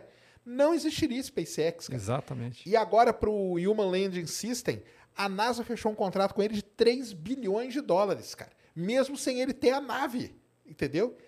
E é isso que faz com que ele tenha um respiro, tenha uma gordura para literalmente queimar, né? Tenha gordura para queimar. E aí, o que o, que o Júlio está falando, usar o que ele tem de bom, que é o quê? É agilidade. Exato. Aí sim. Aí sim. Aí aí lá constrói um foguete, constrói outro, manda, quer, ah, explodiu, vamos lá, vamos fazer outro rápido. Aí sim, a empresa, o setor privado tem essa agilidade de que é testar rápido, falhar rápido né? E, e arrumar. Enquanto, tudo bem, uma NASA da vida, ela é gigantesca. Então, aquele negócio para se mexer, né, a inércia é muito maior do que uma empresa menor, né?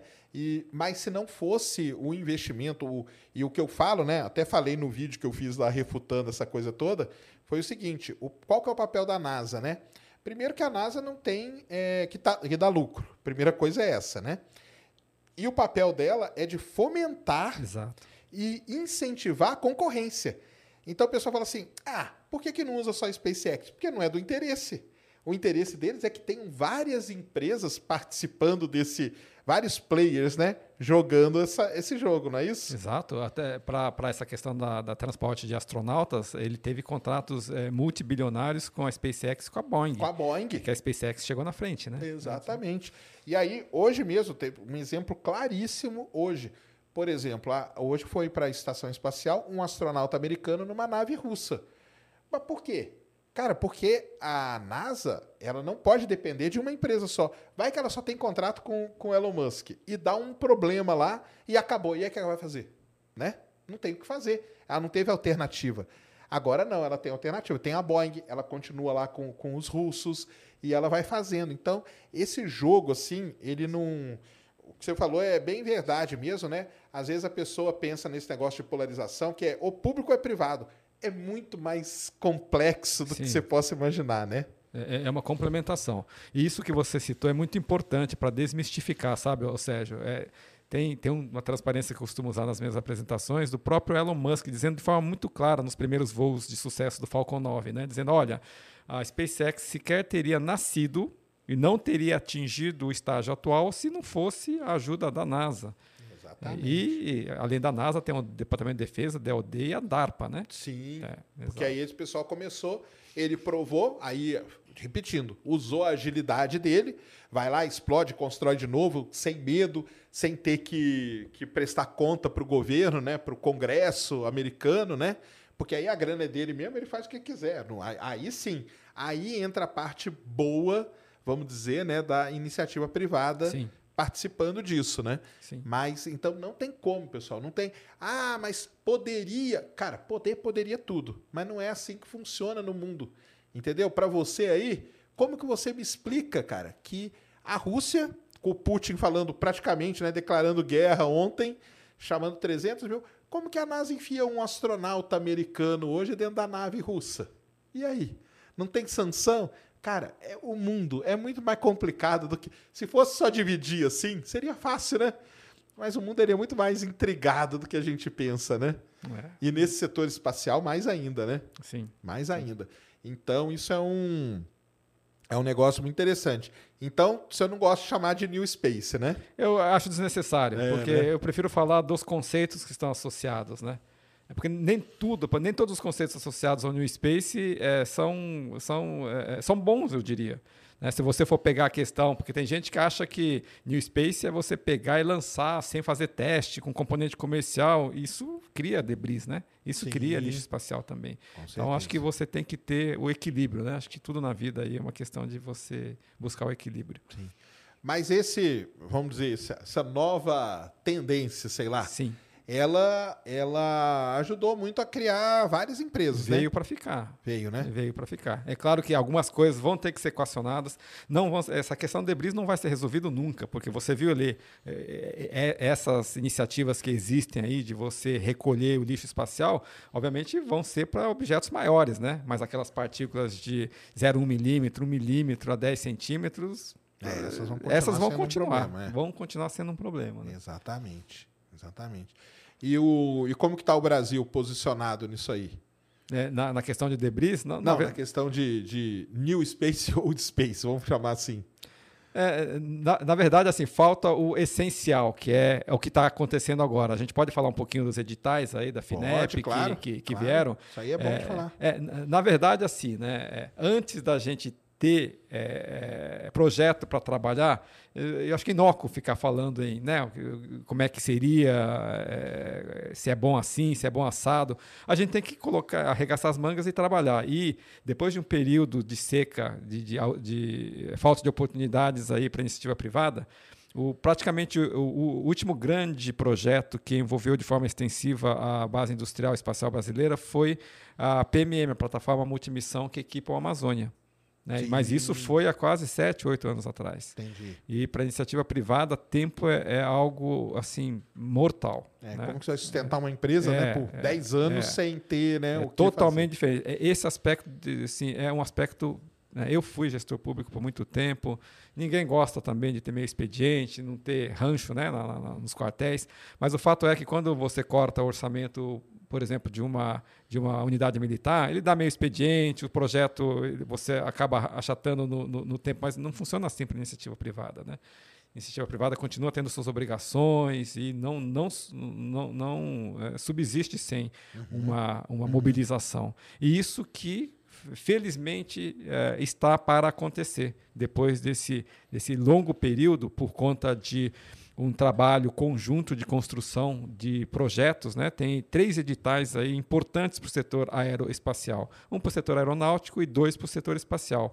São subvenções econômicas para a indústria grandes, 220 milhões de reais para três anos para um satélite e 190 milhões para um lançador de veículo lançador. Veículo lançador. Então esses editais estão aí, os prazos do satélite já é, encerraram, então as empresas já apresentaram suas propostas e o do lançador está para, é, acho que vai ser a segunda ou terça-feira da semana que vem. Ah, está é? previsto, exato. Olha que legal. Então.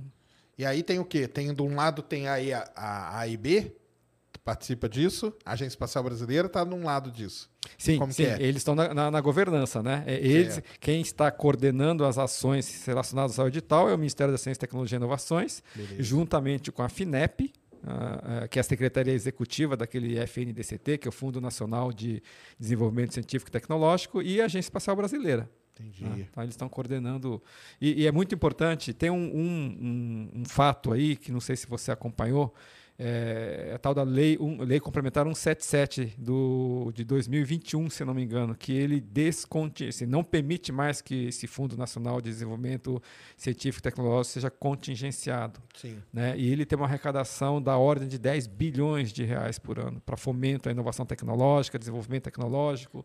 Então, é, eu, de fato, né, eu sou?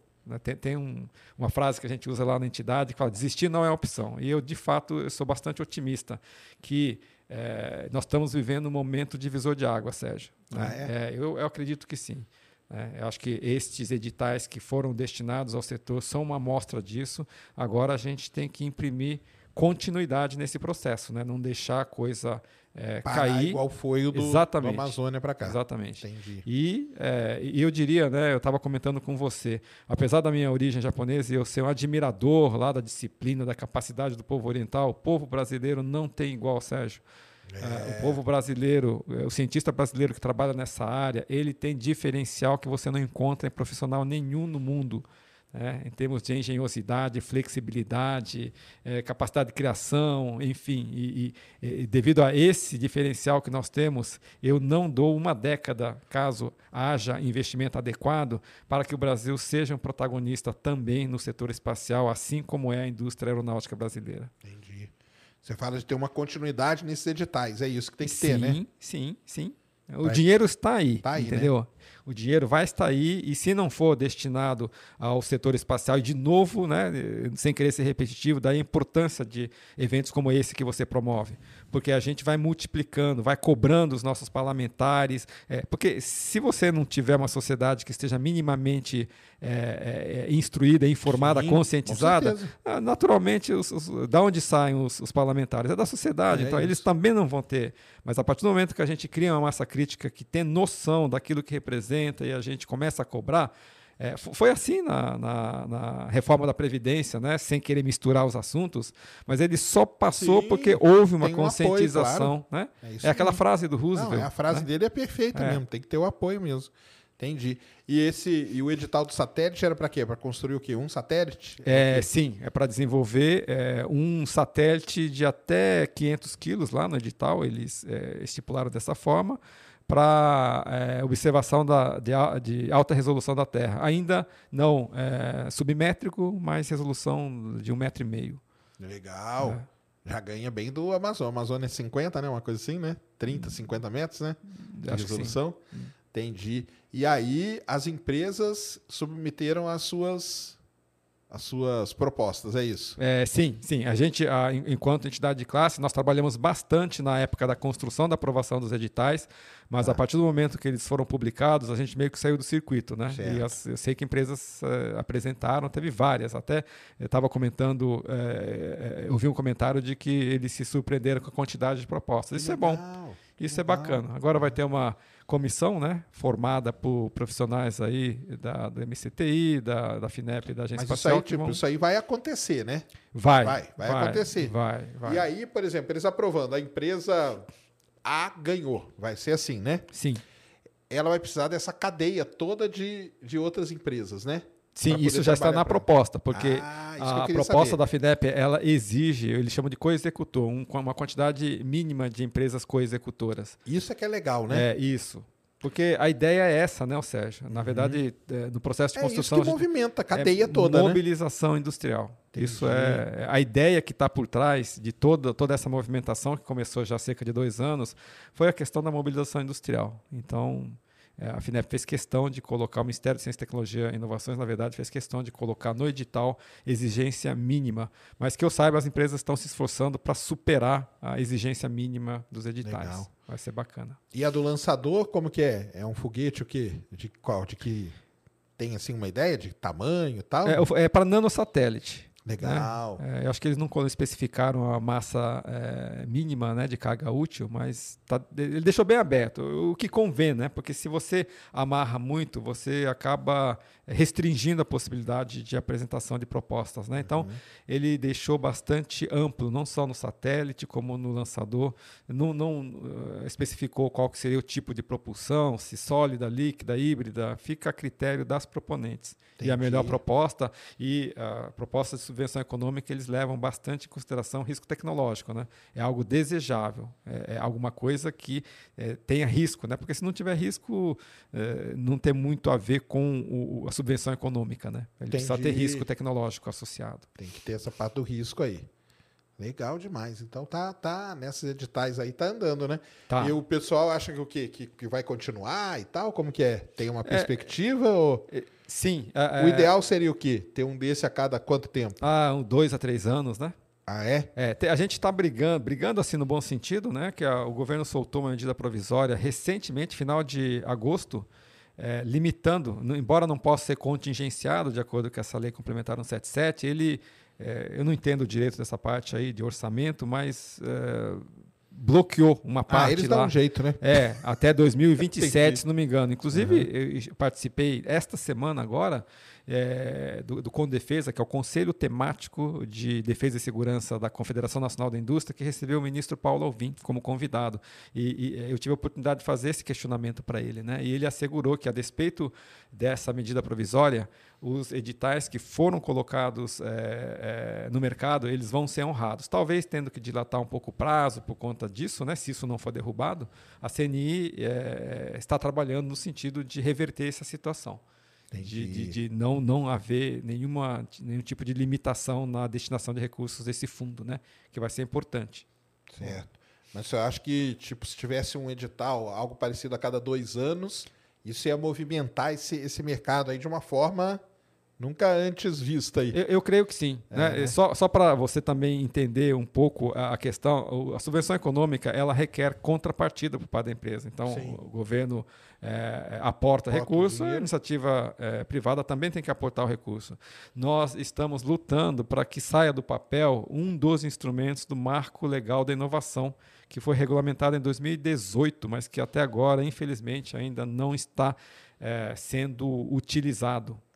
né? Eu costumo dizer, Sérgio, eu trabalhei bastante tempo, eu vi a, a lei de licitações nascer em 1993, a famosa lei 8666 de Ah, 93. 8666. Eu trabalhei É. muito com essa lei. Ah, você trabalhou? Eu trabalhei porque eu era da, da área de petróleo, Ah, tá. da área de prestadora de serviço. Entendi. Então a gente prestava serviço tipo a Petrobras.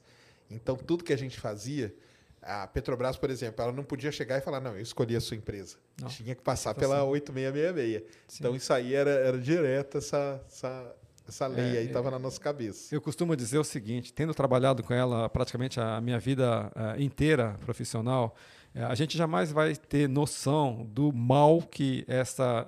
Eh, não estou não tô criticando, acho que ela teve a sua legitimidade, ela teve um propósito para nascer, mas não poderia ser aplicada indiscriminadamente para setores de inovação. É, a gente jamais vai saber o tamanho do prejuízo que essa lei deixou para o ecossistema de inovação brasileiro. Por quê? Porque ele mexeu com alguma coisa imponderável, Sérgio, que é a segurança jurídica do gestor público eu mesmo sou um produto deste, dessa vivência. Né? Eu, eh, se fosse gestor público hoje, eu teria é, o maior receio de, de poder assinar determinadas iniciativas é, é, de desenvolvimento, né? Porque, a, a, essa, Porque essa lei, o que, que ela faz? Ela dá uma engessada, é isso? O que, que é? De, ela, na verdade, nivelou tudo, né? Tem um artigo muito bom que chama-se de alfinete a foguete que, na verdade, assim, ele é bastante aplicável para você regular o processo de aquisição de material é, administrativo, é, enfim, né? Do, mas para o ecossistema de inovação, e, e, infelizmente o Brasil demorou muito para perceber isso, né? E veio, é, felizmente, o marco de inovação, mas eu diria que ainda a gente vai gastar um certo tempo até que é, digamos assim, essa geração de gestores públicos passe e venha uma outra geração que não se traumatizou, digamos assim, é, com a 8666 destinado para o ecossistema de inovação, desenvolvimento científico, para a gente poder é. de não, fato eu, eu extrair. sofri com essa aí, porque é. eu na época eu desenvolvi um negócio que era para ser aplicado para caramba, entendeu? Mas é, porque essa lei só o pessoal entender, ela fala o quê? Que para ter. Quando uma, uma, uma coisa pública, né? Sim. Vai contratar, tem que fazer lá uma. Tem um processo. De licitação, licitação né? isso, isso. E eu falei, então. Eu, eu, compreendo tá, a motivação do legislador para fazer isso, mas não poderia ser aplicado. Eu diria o seguinte: né, a, a, a primeira receita para o fracasso é você pegar alguma regra e, e impô-la é, sem observar ou respeitar as especificidades que existem. Né? Isso para uhum. tudo, tá? Seja reforma tributária, tudo, para tudo. Acho que você tem que ter o cuidado de analisar as particularidades, as especificidades que existem, para é adequado isso, é ou não é, e realmente fazer a, a, a respeitar né, as necessidades. É, porque aí nisso aí, caso acontece, as pequenas né, é, iniciativas acabam morrendo, né? Morrem, né? Nesse, nesse processo? É, tem uma dificuldade muito grande, e eu diria que é, é, de parte a parte, do gestor público que contrata e da empresa contratada, porque tem uma série de é, é amarras, digamos, Isso. como você usou, que não são adequadas para promoção de desenvolvimento tecnológico, inovação tecnológica. Né? Tanto teve uma, uma, um evento, ou seja, em 2019, foi, foi, o primeiro e único workshop sobre encomenda tecnológica, foi feito lá em São José dos Campos, e o André Howen, o doutor que eu respeito bastante do IPEA, né, Instituto de Pesquisa Econômica Aplicada, que ele falou de forma é, muito, muito clara que a, a encomenda é, tecnológica é uma coisa assim. É, destinada, foi feito especificamente para é, promoção de desenvolvimento tecnológico. Né? Ele lançou uma pergunta na ocasião que eu me lembro perfeitamente, voltando inclusive àquela questão do Elon Musk. Né? Ele perguntou para um auditório cheio de uns 600 pessoas, mais ou menos, lá no, no Parque Tecnológico, quem aqui neste auditório acredita que ah, o Vale do Silício é fruto do, espírito empreendedor é, de Steve Jobs? Levanta a mão. Obviamente ele disse que não é, né? Ele falou assim: tira o Departamento de Defesa americano investindo lá, que você não tem Vale do Silício. Né? Exatamente, né? é isso mesmo. Então, é, porque tem essa visão, né, que ah, a empresa e tal, é o que é, é aquilo lá que a gente falou, né, do público, do privado, tal, não é bem assim, né, é mais, mais complexo um pouco, né? É que aqui no Brasil também é, fica mais complexo ainda, né? Sim. Sem pensar, né? Sim. Ah, mas beleza. Então, um edital desse aí a cada dois anos iria ajudar bem, né? O ah, setor, eu né? diria que sim. Eu creio que sim. Nós estamos trabalhando para isso, tá, Sérgio? Não deixar a peteca cair. É, a gente, para não... mostrar. Por isso, assim, é, é, de novo, né? Obrigado aí pela oportunidade de falar para o seu público aí, que é seleto, né? sem, sem querer estar tá fazendo rasgação de cedo aqui, mas é, certamente é, as pessoas que estão acompanhando haverão de replicar, de falar com seus amigos, seus candidatos, né? para a gente formar uma massa crítica e, e, e, fazer, mudar, é, mudar o jogo. Né? Não, é, porque competência nós temos para. E no caso do, do, de empresas assim, Você tem tanta que fabrica coisa, né? Ou fabrica tipo um sensor, tipo um painelzinho solar. Sim. É, é desse tipo de coisa, né? Sim, sim. Mas tem as de serviço também, né? Tem. De, de colocar ali uma inteligência Tem. nos dados, né? Tem, perfeito. Esse- essa é uma área que eu diria que, particularmente, o Brasil tem um potencial. Você já deve estar familiarizado, seu público também, com a questão do segmento upstream e downstream, né? É que o downstream é o setor de aplicações espaciais. E o Brasil tem, é, até pela própria vocação do nosso profissional, nós temos muito o que avançar nessa área de aplicações espaciais. A parte de upstream, que são os satélites, os lançadores, a infraestrutura, ela é importante também em função da questão de soberania, da importância da gente não depender de outros países para, que nem você falou, o caso da China, né? A Índia também acho que se enquadra um pouco no, no que você falou. E na parte de downstream é aplicações, no que eu acho fundamental. A gente não falou hoje, ô Sérgio, sobre eh, sensores eh, multiespectrais e hiperespectrais. Isso aí é alguma Ah, coisa sim. fundamental, viu? Não, isso é importante pra caramba. Fundamental. Você consegue fazer a partir do espaço um mapeamento de riquezas até do subsolo. Sim. E, e Eu eu não duvido nada que os estrangeiros já tenham feito esse mapeamento. Ah, não, isso do- aí com certeza. do- eu tenho do- trabalho com a parte de sensoriamento remoto, né? Então a gente pega aí, às vezes, imagem para analisar. E aqui a gente tem que comprar, né? A gente compra a imagem e você escolhe lá as bandas e tudo, né? Perfeito. Então, com isso, eu, eu já desenvolvi trabalho no setor de mineração, por exemplo, É isso. para a gente ver assim, é, você tem uma mina, uma mina de ferro, por exemplo, para onde que você vai abrir ela? Pô, bacana. Entendeu? Não sabia que você tinha essa Então experiência. você, aí você usa essas imagens satélite, analisa tudo, que é aquele negócio, né, que é colocar a inteligência em cima do Isso. dado que você recebe do espaço. E com isso você vai e, e assim, pessoal, para quem não sabe, ó, assim surgem empresas de consultoria, né? Sim, sim. Então, se você. É o que eu falo aqui sempre, né? Se você sabe programar, monta aí uma empresa de, disso, compra umas imagenzinhas, começa a brincar, você vai descobrir alguma coisa, alguma aplicação. E aí manda bala, entendeu? Porque na agricultura precisa disso. Perfeito. Para saber aonde que você vai plantar determinada Onde tem coisa. praga, onde bateu onde inseticida ou não é, bateu. Onde, tem, onde você passa Tem os é, fertilizantes. inúmeras aplicações, inúmeras. É muita. E, e nesse setor aí também tem as empresas aqui no Brasil, são boas nisso, né? É, é, eu diria que estão engatinhando ainda, mas é, engatinhando? é, é, aí, é, pessoal, uma oportunidade É, grande tem- é, exato. Tem empresas que fazem esse tipo de aplicação utilizando drones, né? O Sim. aerolevantamento, o que é bastante limitado para culturas eh, extensivas, né? Então o satélite está aí para poder realmente, porque nessa área de multiespectral, né, é tipo uma impressão digital, né? Cada eh, sei lá, um inseticida ou um pesticida, eh, eh, a questão da agricultura tem uma assinatura, né? Ele reflete de uma forma específica determinada banda aí do, do- Exatamente. de- É, de não, e a gente tem, Então, a gente compra aí as imagens, o- você compra aí uns Landsat da vida, que tem não sei quantas bandas espectrais, e aí é você trabalhar com aquele, com aquele dado ali e deixar ele da melhor forma possível para ele mostrar para você o que você pretende é, indicar. Então, assim, eu conheço algumas pessoas que têm empresa de consultoria fazendo isso, sabe? De pegando essas imagens e, e tentando programar, criar algoritmos em cima para de, pra definir melhor. pra- porque isso é muito importante, pessoal. É um negócio que, que existe hoje, que é chama agricultura de precisão. Né? É esse que é o nome que o pessoal dá, né? sim. Porque não adianta você sair assim, ah, não, vou plantar aqui, ah, e sai que nem um louco. Não é assim hoje, entendeu? Hoje tem um negócio chamado agricultura de precisão. Então você precisa maximizar ao máximo, tem toda a parte de de sustentabilidade que tem que manter e tal. E às vezes você vai plantar uma determinada coisa num lugar sabendo que aquele terreno ali não é bom para aquilo. Mas como que você sabe? Através dessas imagens satélite aí multispectrais. Porque você sabe aqui, o solo aqui, se você está andando, é a mesma coisa, mas não é, na verdade. Aquele solo ele é rico em, sei lá, em ferro, o outro é rico em fósforo, o outro é rico em não sei o quê. E aí você vai saber aonde que tal cultura vai ser melhor.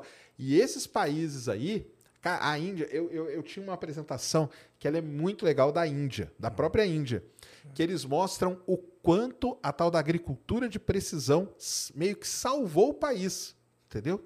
Salvou. E eu, eu gosto de mostrar isso, que eu já mostrei em alguma apresentação minha, por conta do, do- daquilo que eu falei, do pessoal falar assim, ah, mas tem tantos milhões de pessoas morrendo de fome. Eu vou te mostrar aqui como que isso aqui salvou milhões de pessoas. Sérgio, a gente mostrou aquele, aquela tabela que É, vamos mostrar a impacto. tabela. Vamos mostrar a tabela, Christian, você pode Christian. colocar aquela tabela lá do, do impacto do, Do uma interrupção lá, do aquela- GPS. Não era nem do, É, do isso é multispectral, só do não. GPS, do, né? Só do GPS. Você falou da agricultura de precisão, eu lembrei. Acho que a gente não chegou a mostrar, né? Não, é embaixo. É uma tabela com os impactos. Esse aí, ó. Essa Esse aí- tabela aí, falar pro pessoal, cara, isso aqui é a tabela mais legal pra. Eu queria ter esse negócio assim, tipo assim, o cara falou, eu já, ó, toma aqui, ó, pra você, entendeu? É, vamos explicar pro pessoal. Isso aqui é o seguinte: imagina que o sistema de GPS fica 30 dias sem funcionar, né?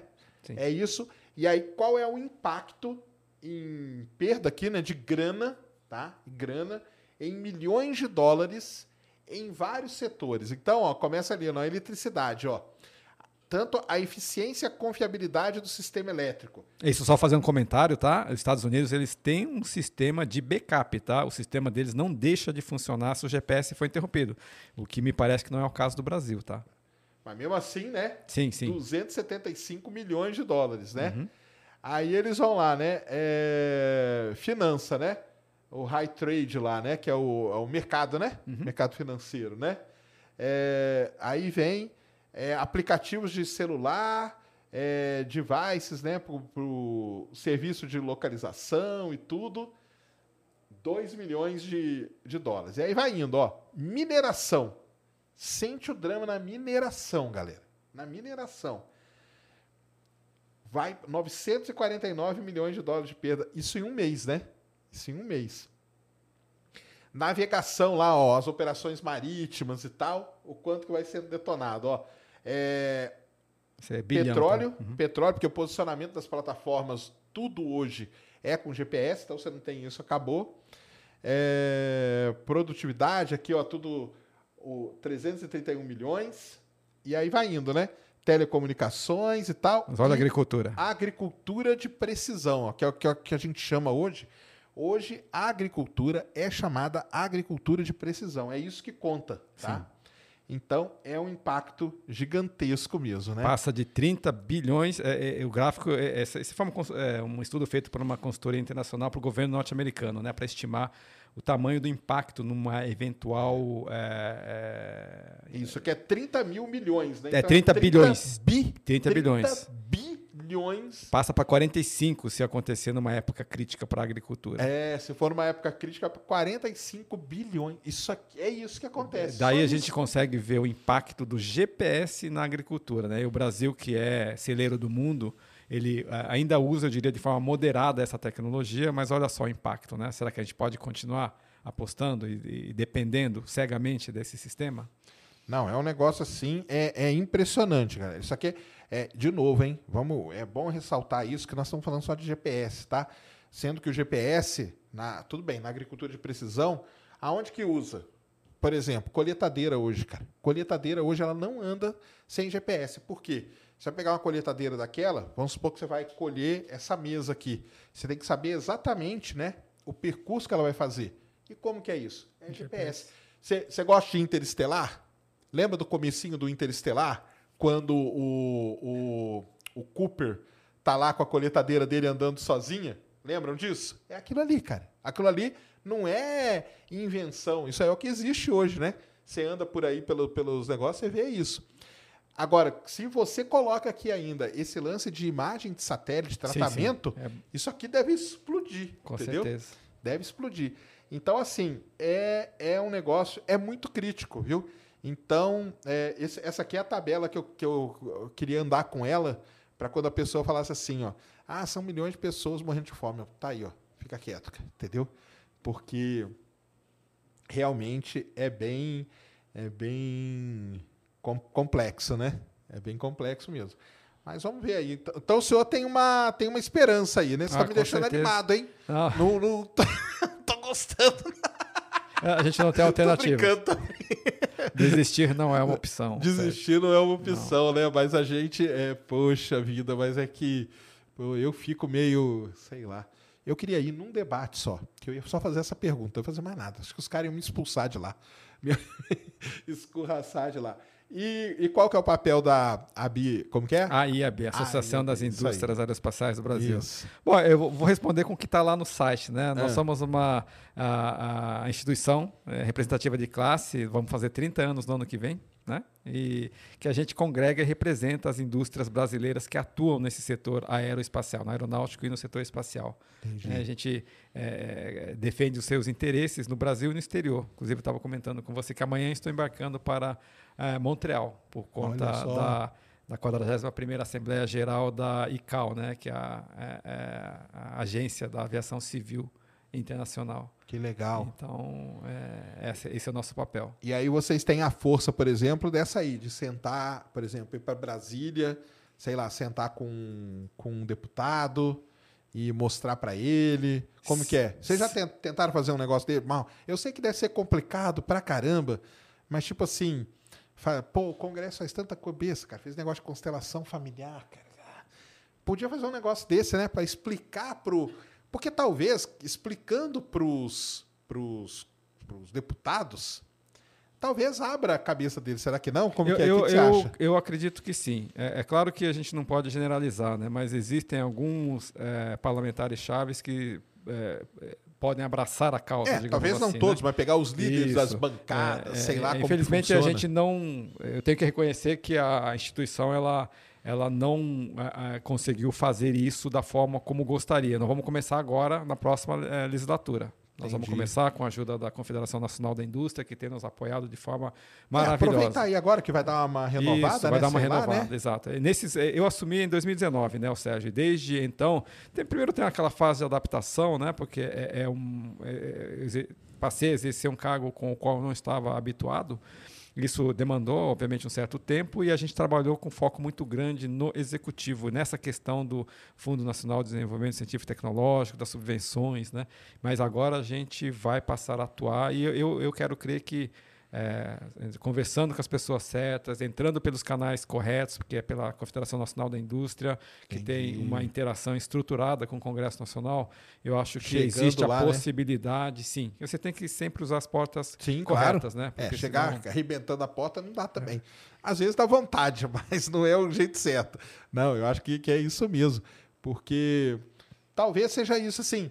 Eu, eu fico meio, meio pistola, fico mesmo, mas no fundo, quando você para para pensar, você fala assim, pô, também, talvez o cara que tá lá, ele não, não é a área dele, e ele nunca teve interesse. Então, tem que chegar alguém e explicar para ele, falar, cara, ó, senta aqui, ó, vamos, ó, você sabia disso aqui, mostrar esse gráfico, mostrar esse, né, esses números e tal. O cara fala, pô, então realmente é um negócio que a gente precisa, Sim, né? eu creio nisso. E aí você vai convencendo ali alguns líderes, talvez, né? E, e talvez isso aí ande, né?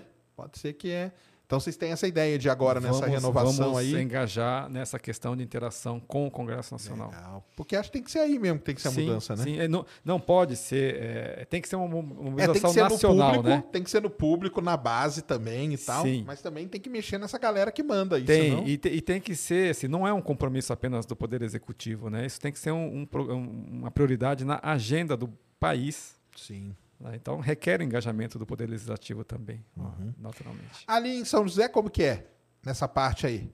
Tipo, os vereadores ali, eles têm um. Porque São José é um- é outlier aí em tudo isso, né? Uhum. Por conta da história da cidade, ITA, INPE, Embraer, tudo, tudo a gente já sabe.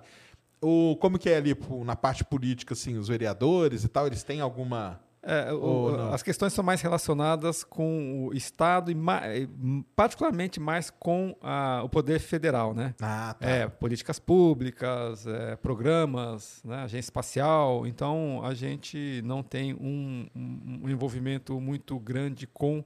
Mas temos o apoio lá do, do secretário de, de inovação Ah, né, de São. José. Ele é absolutamente consciente, né, o prefeito também. Eles são absolutamente conscientes e apoiam naquilo que eles podem a- apoiar. Mas é algo que depende essencialmente de políticas públicas eh, federais, né? Federais. É, e de legislação Sim, é. eh, Eu de acho que âmbito é, tem que nacional no- também. É, tem que ir no Congresso, Senado e tal, e ver Isso. como que essas coisas andam lá, né? É um trabalho, uma trabalheira, né? Sim, sim, mas eu acho que é, o- é o caminho. É, né? É o caminho. É o caminho. Não Um tem caminho, outra abrir a forma. cabeça aí. E do lado de cá a gente vai tentando abrir a cabeça do pessoal aqui também, para ver o que o pessoal acha, né? Como que tá aí, Cristian? Tem alguma pergunta aí, pessoal? Como que tá? Deixa eu ver aqui se estão falando alguma coisa aqui. Ah, é?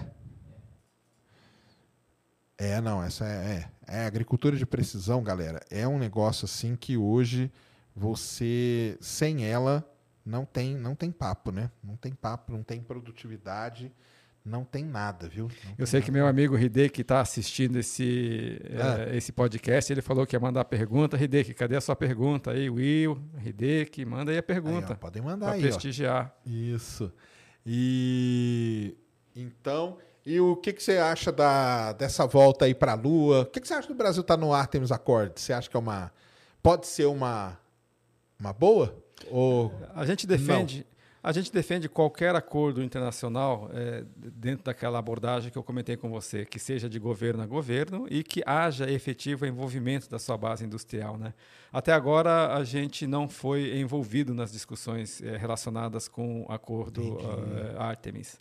Então, na verdade, eu, eu- eu soube pela imprensa de que está se pensando em rover lunar ou algo do gênero, né? Mas estão não- pensando? é, é o que eu li numa Acho- reportagem, num rover lunar. Estão pensando, exato. Poxa, é, o senhor sabe lá do, do- daquela né, confusão na estação espacial, Na né? ISS, sim. Então, aquilo lá foi meio uma vergonha Foi- gente, foi, não foi? foi que eu, as informa eu não, não vivi a situação, mas do, do relato que eu ouço das pessoas que foi, eh, foi um papelão, digamos assim, que o É terrível. Isso queima o filme, né? Como Acho que é? Sim, sim. Queima, com né? certeza, com certeza. Queima o filme. Mas a gente... E ali era, uma, ali era uma chance da indústria entrar, porque o ne- o negócio era fazer um equipamento, né? Uhum. Era a hora de entrar as indústrias aí, não era? Como que é? É, eu, acredito que sim. A gente Era um momento, a né? gente tem que mapear muito bem, porque assim a gente tem que respeitar o grau de maturidade em que cada indústria, a indústria de cada país se encontra, né?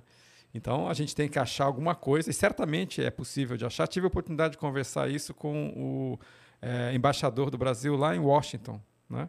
Eh, por iniciativa nossa, nós procuramos tal, mas que- quem está eh, à frente desse processo é o Ministério da Ciência, Tecnologia e Inovações e a Agência Espacial Brasileira. Uhum. E, e- e eu não sei exatamente que ponto que está esta, este envolvimento, de que forma que o Brasil vai se engajar, se vai ser Mas o senhor através de disse que negócio da universidades. maturidade é o quê? Tipo assim, não vamos propor um negócio que a gente não saiba fazer, porque Exato. senão vamos passar vergonha de novo, é isso? Isso, isso. A gente tem que achar alguma coisa que seja compatível com o nosso atual estágio, ou aquilo que a gente vai poder ganhar participando do programa também. Nada impede que a gente possa construir nossa competência, né? se é que isso. é- é- é- o que nós ouvimos do embaixador é que é, os Estados Unidos ele está muito aberto para negociar. Né? Então, mas é, é, o fato é que nós, é, entidade de classe que representamos a indústria, nós ainda, não, ainda não fomos envolvidos. Acho que estamos, no momento certo, a expectativa é de que sejamos Seja convidados para aí, né? participar desse debate, sim.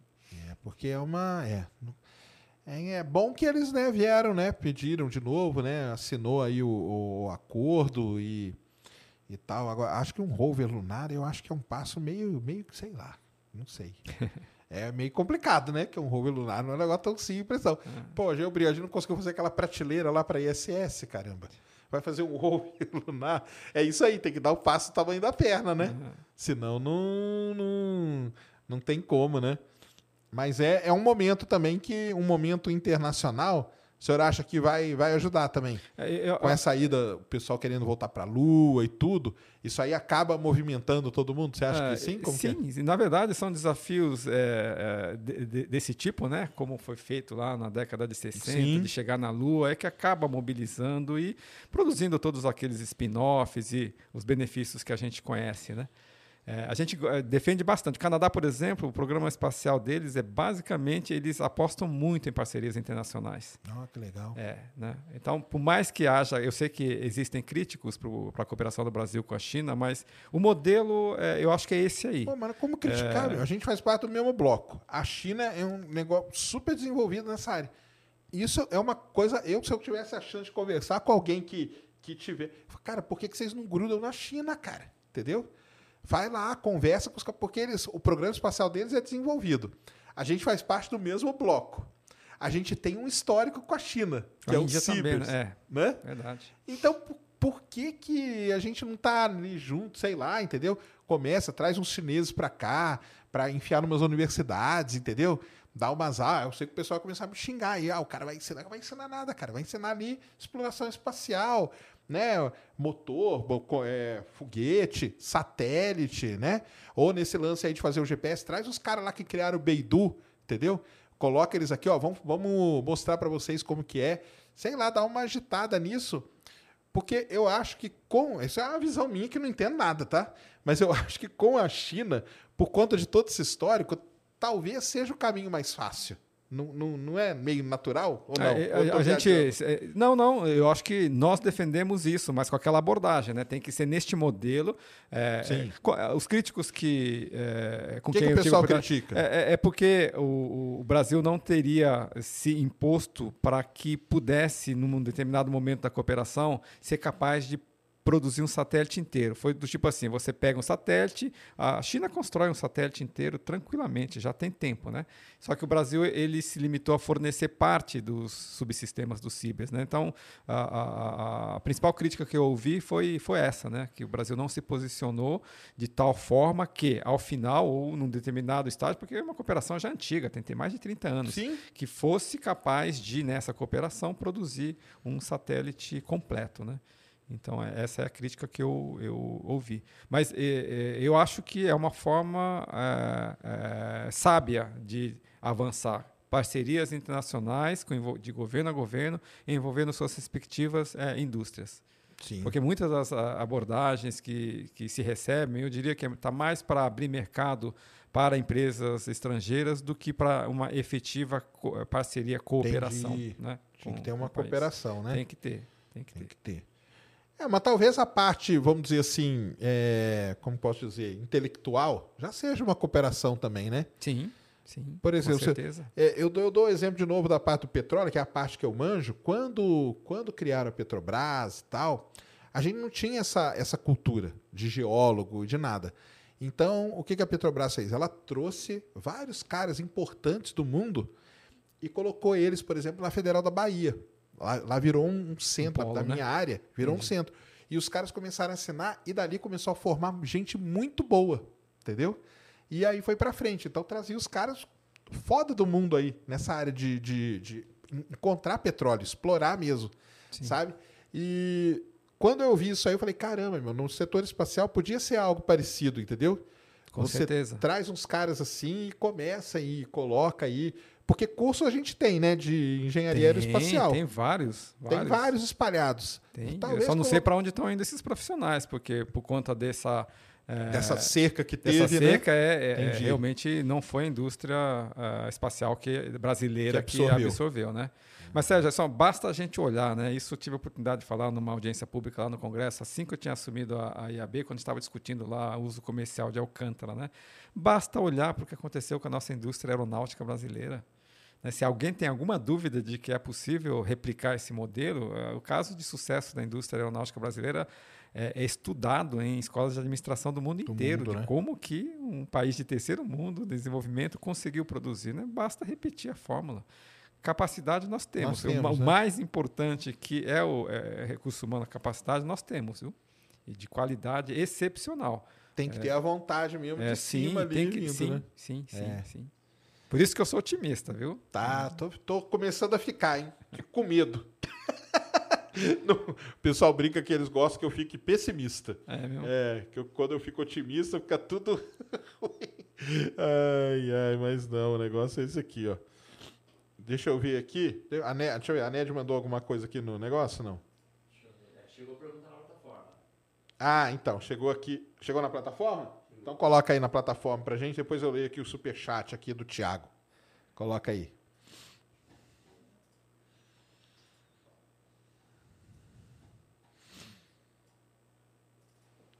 Vamos lá.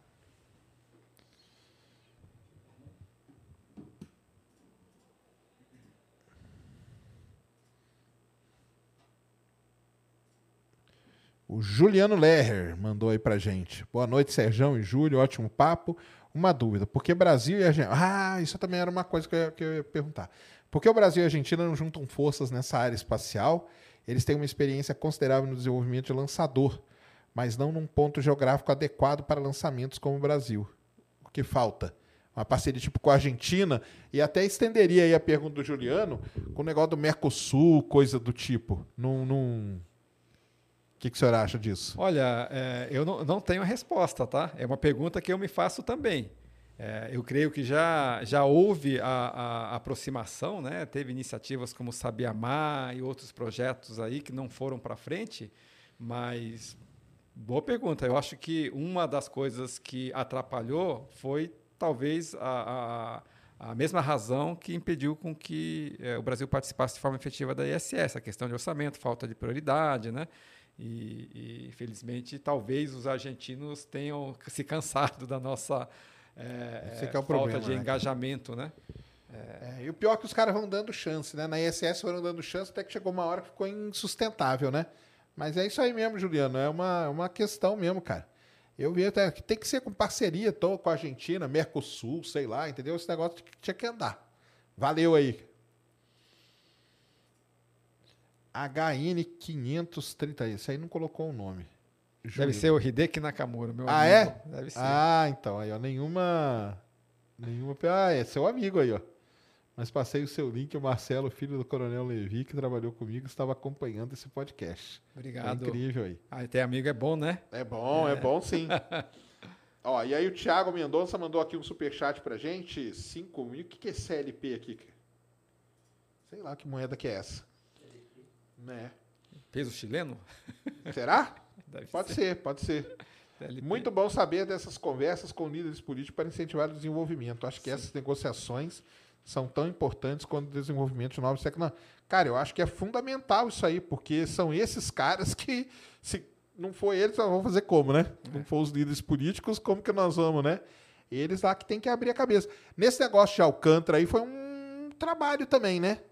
Sim. Tipo, para convencer os caras lá, né? Porque um falava que tá, ah, não, estamos vendendo o Brasil, estamos dando o Brasil para os Estados Unidos. Sim, sim. Né? É. Tinha essa, essa mentalidade. Tinha, tinha, na época da, da aprovação da Cor de Salvaguardas Tecnológicas, né? Mas, na verdade, aquilo nada mais é do que um protocolo que tem que ser feito para poder lançar artefatos que contenham tecnologia norte-americana. A Cor de Salvaguardas como esse tem com outros países também que lançam produtos, né? É, seja é, veículos lançadores ou satélites, satélites americanos.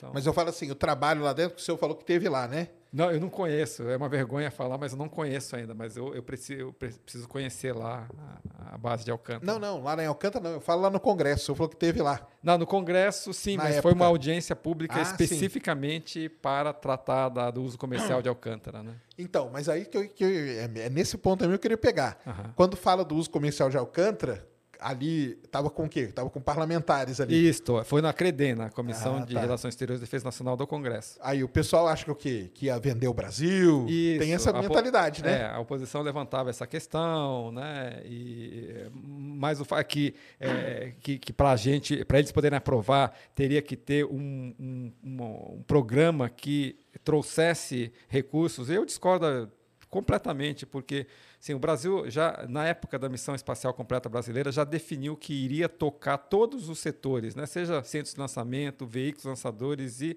satélites. Então qualquer coisa que entre lá já vai ser um alívio para os cofres públicos. Então ele não claro. precisa dar lucro para é, porque senão é, é o. Eu é, sempre falei que é um dinheiro diferente, né, que vai é. entrando no Brasil, né? Sim, Exatamente. Ele alivia, né? em vez do Brasil ter que bancar sozinho aquela infraestrutura que já está decidido que o Brasil iria bancar, né? por uma questão de decisão estratégica lá atrás. Então, se entrar, mesmo que, é, é, é, digamos assim, não, não dê lucro, digamos assim, já está amenizando a questão da necessidade de aporte de recursos públicos. Então, claro. Mas passou, né? Não, passou. passou. Mas eu falo assim, já foi uma experiência para ver a dificuldade que é conversar é. com essa galera, né, ou não?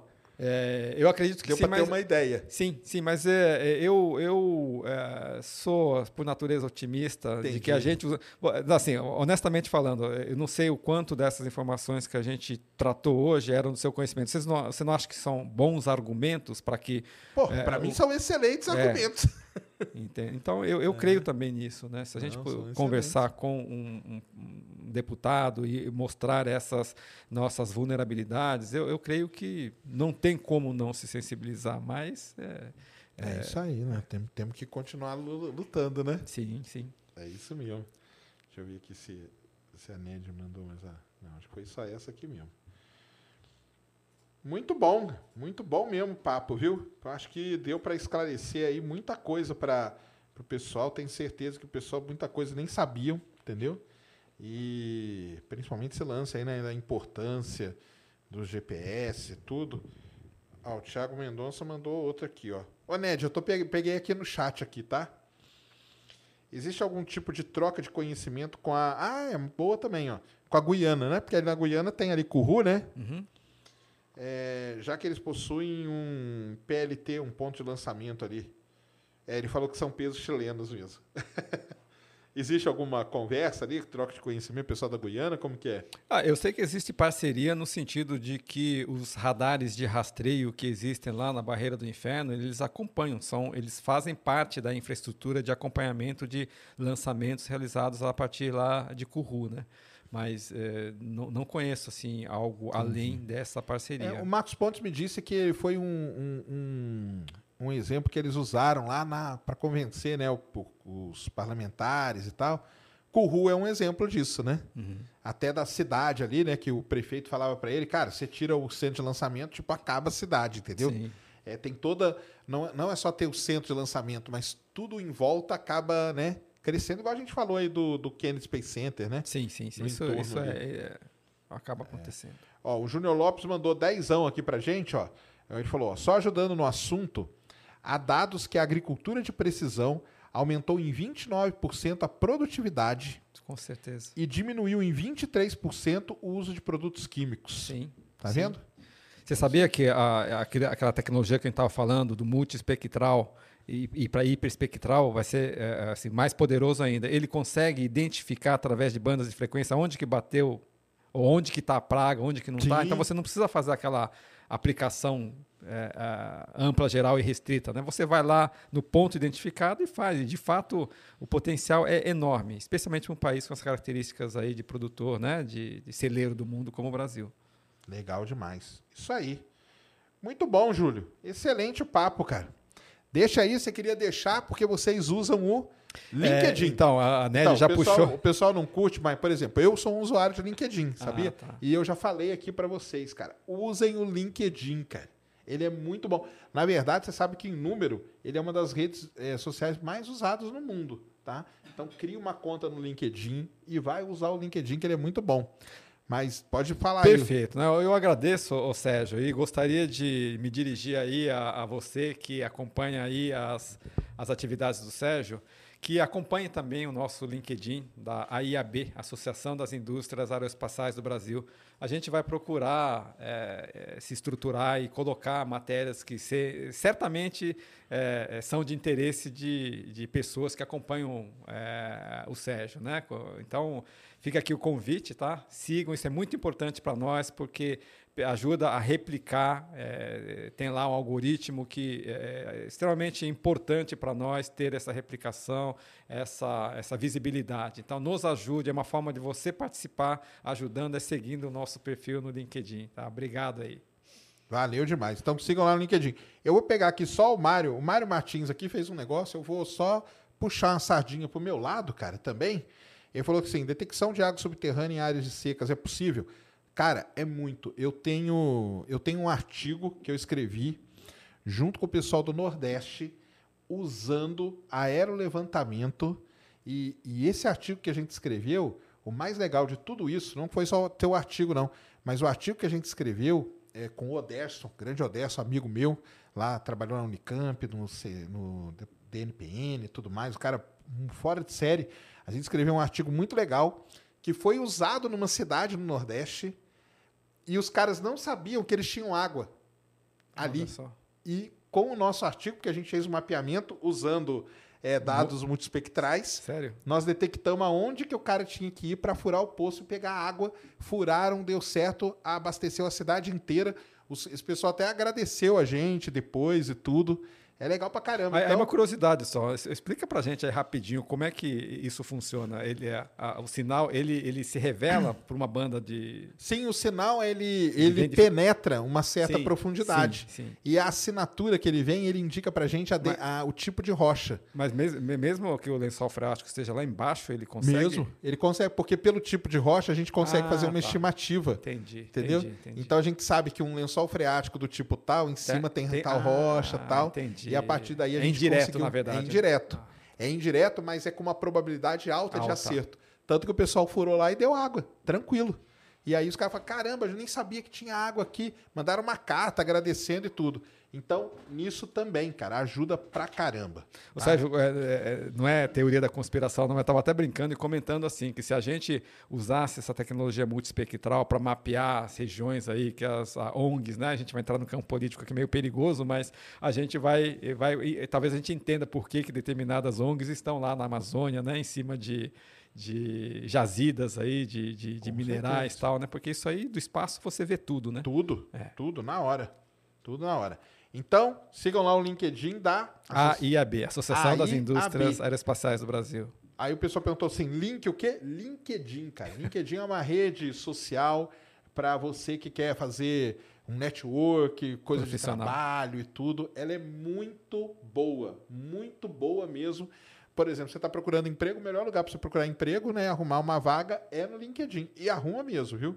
E arruma demais. Ah, o pessoal já está falando aqui que está seguindo lá, ó. Ô, muito obrigado, viu? Isso é muito importante, pessoal. Então eu reforço aqui o convite aí. Nos ajude aí. Vocês vão estar participando aí da conscientização e ajudar a decolar literalmente aí o programa espacial brasileiro. Legal. Muito bom. Júlio, cara, muito obrigado de novo. Valeu demais ter vindo aí.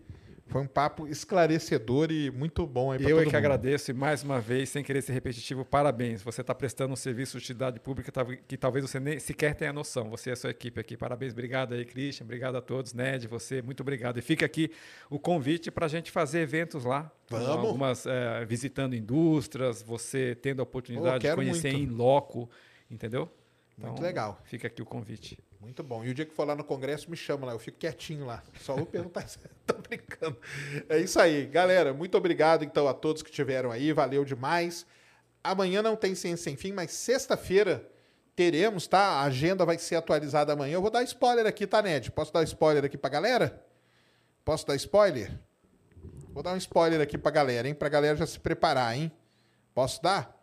Então é o seguinte, ó, amanhã não tem, mas sexta-feira teremos é, o perguntas, tá?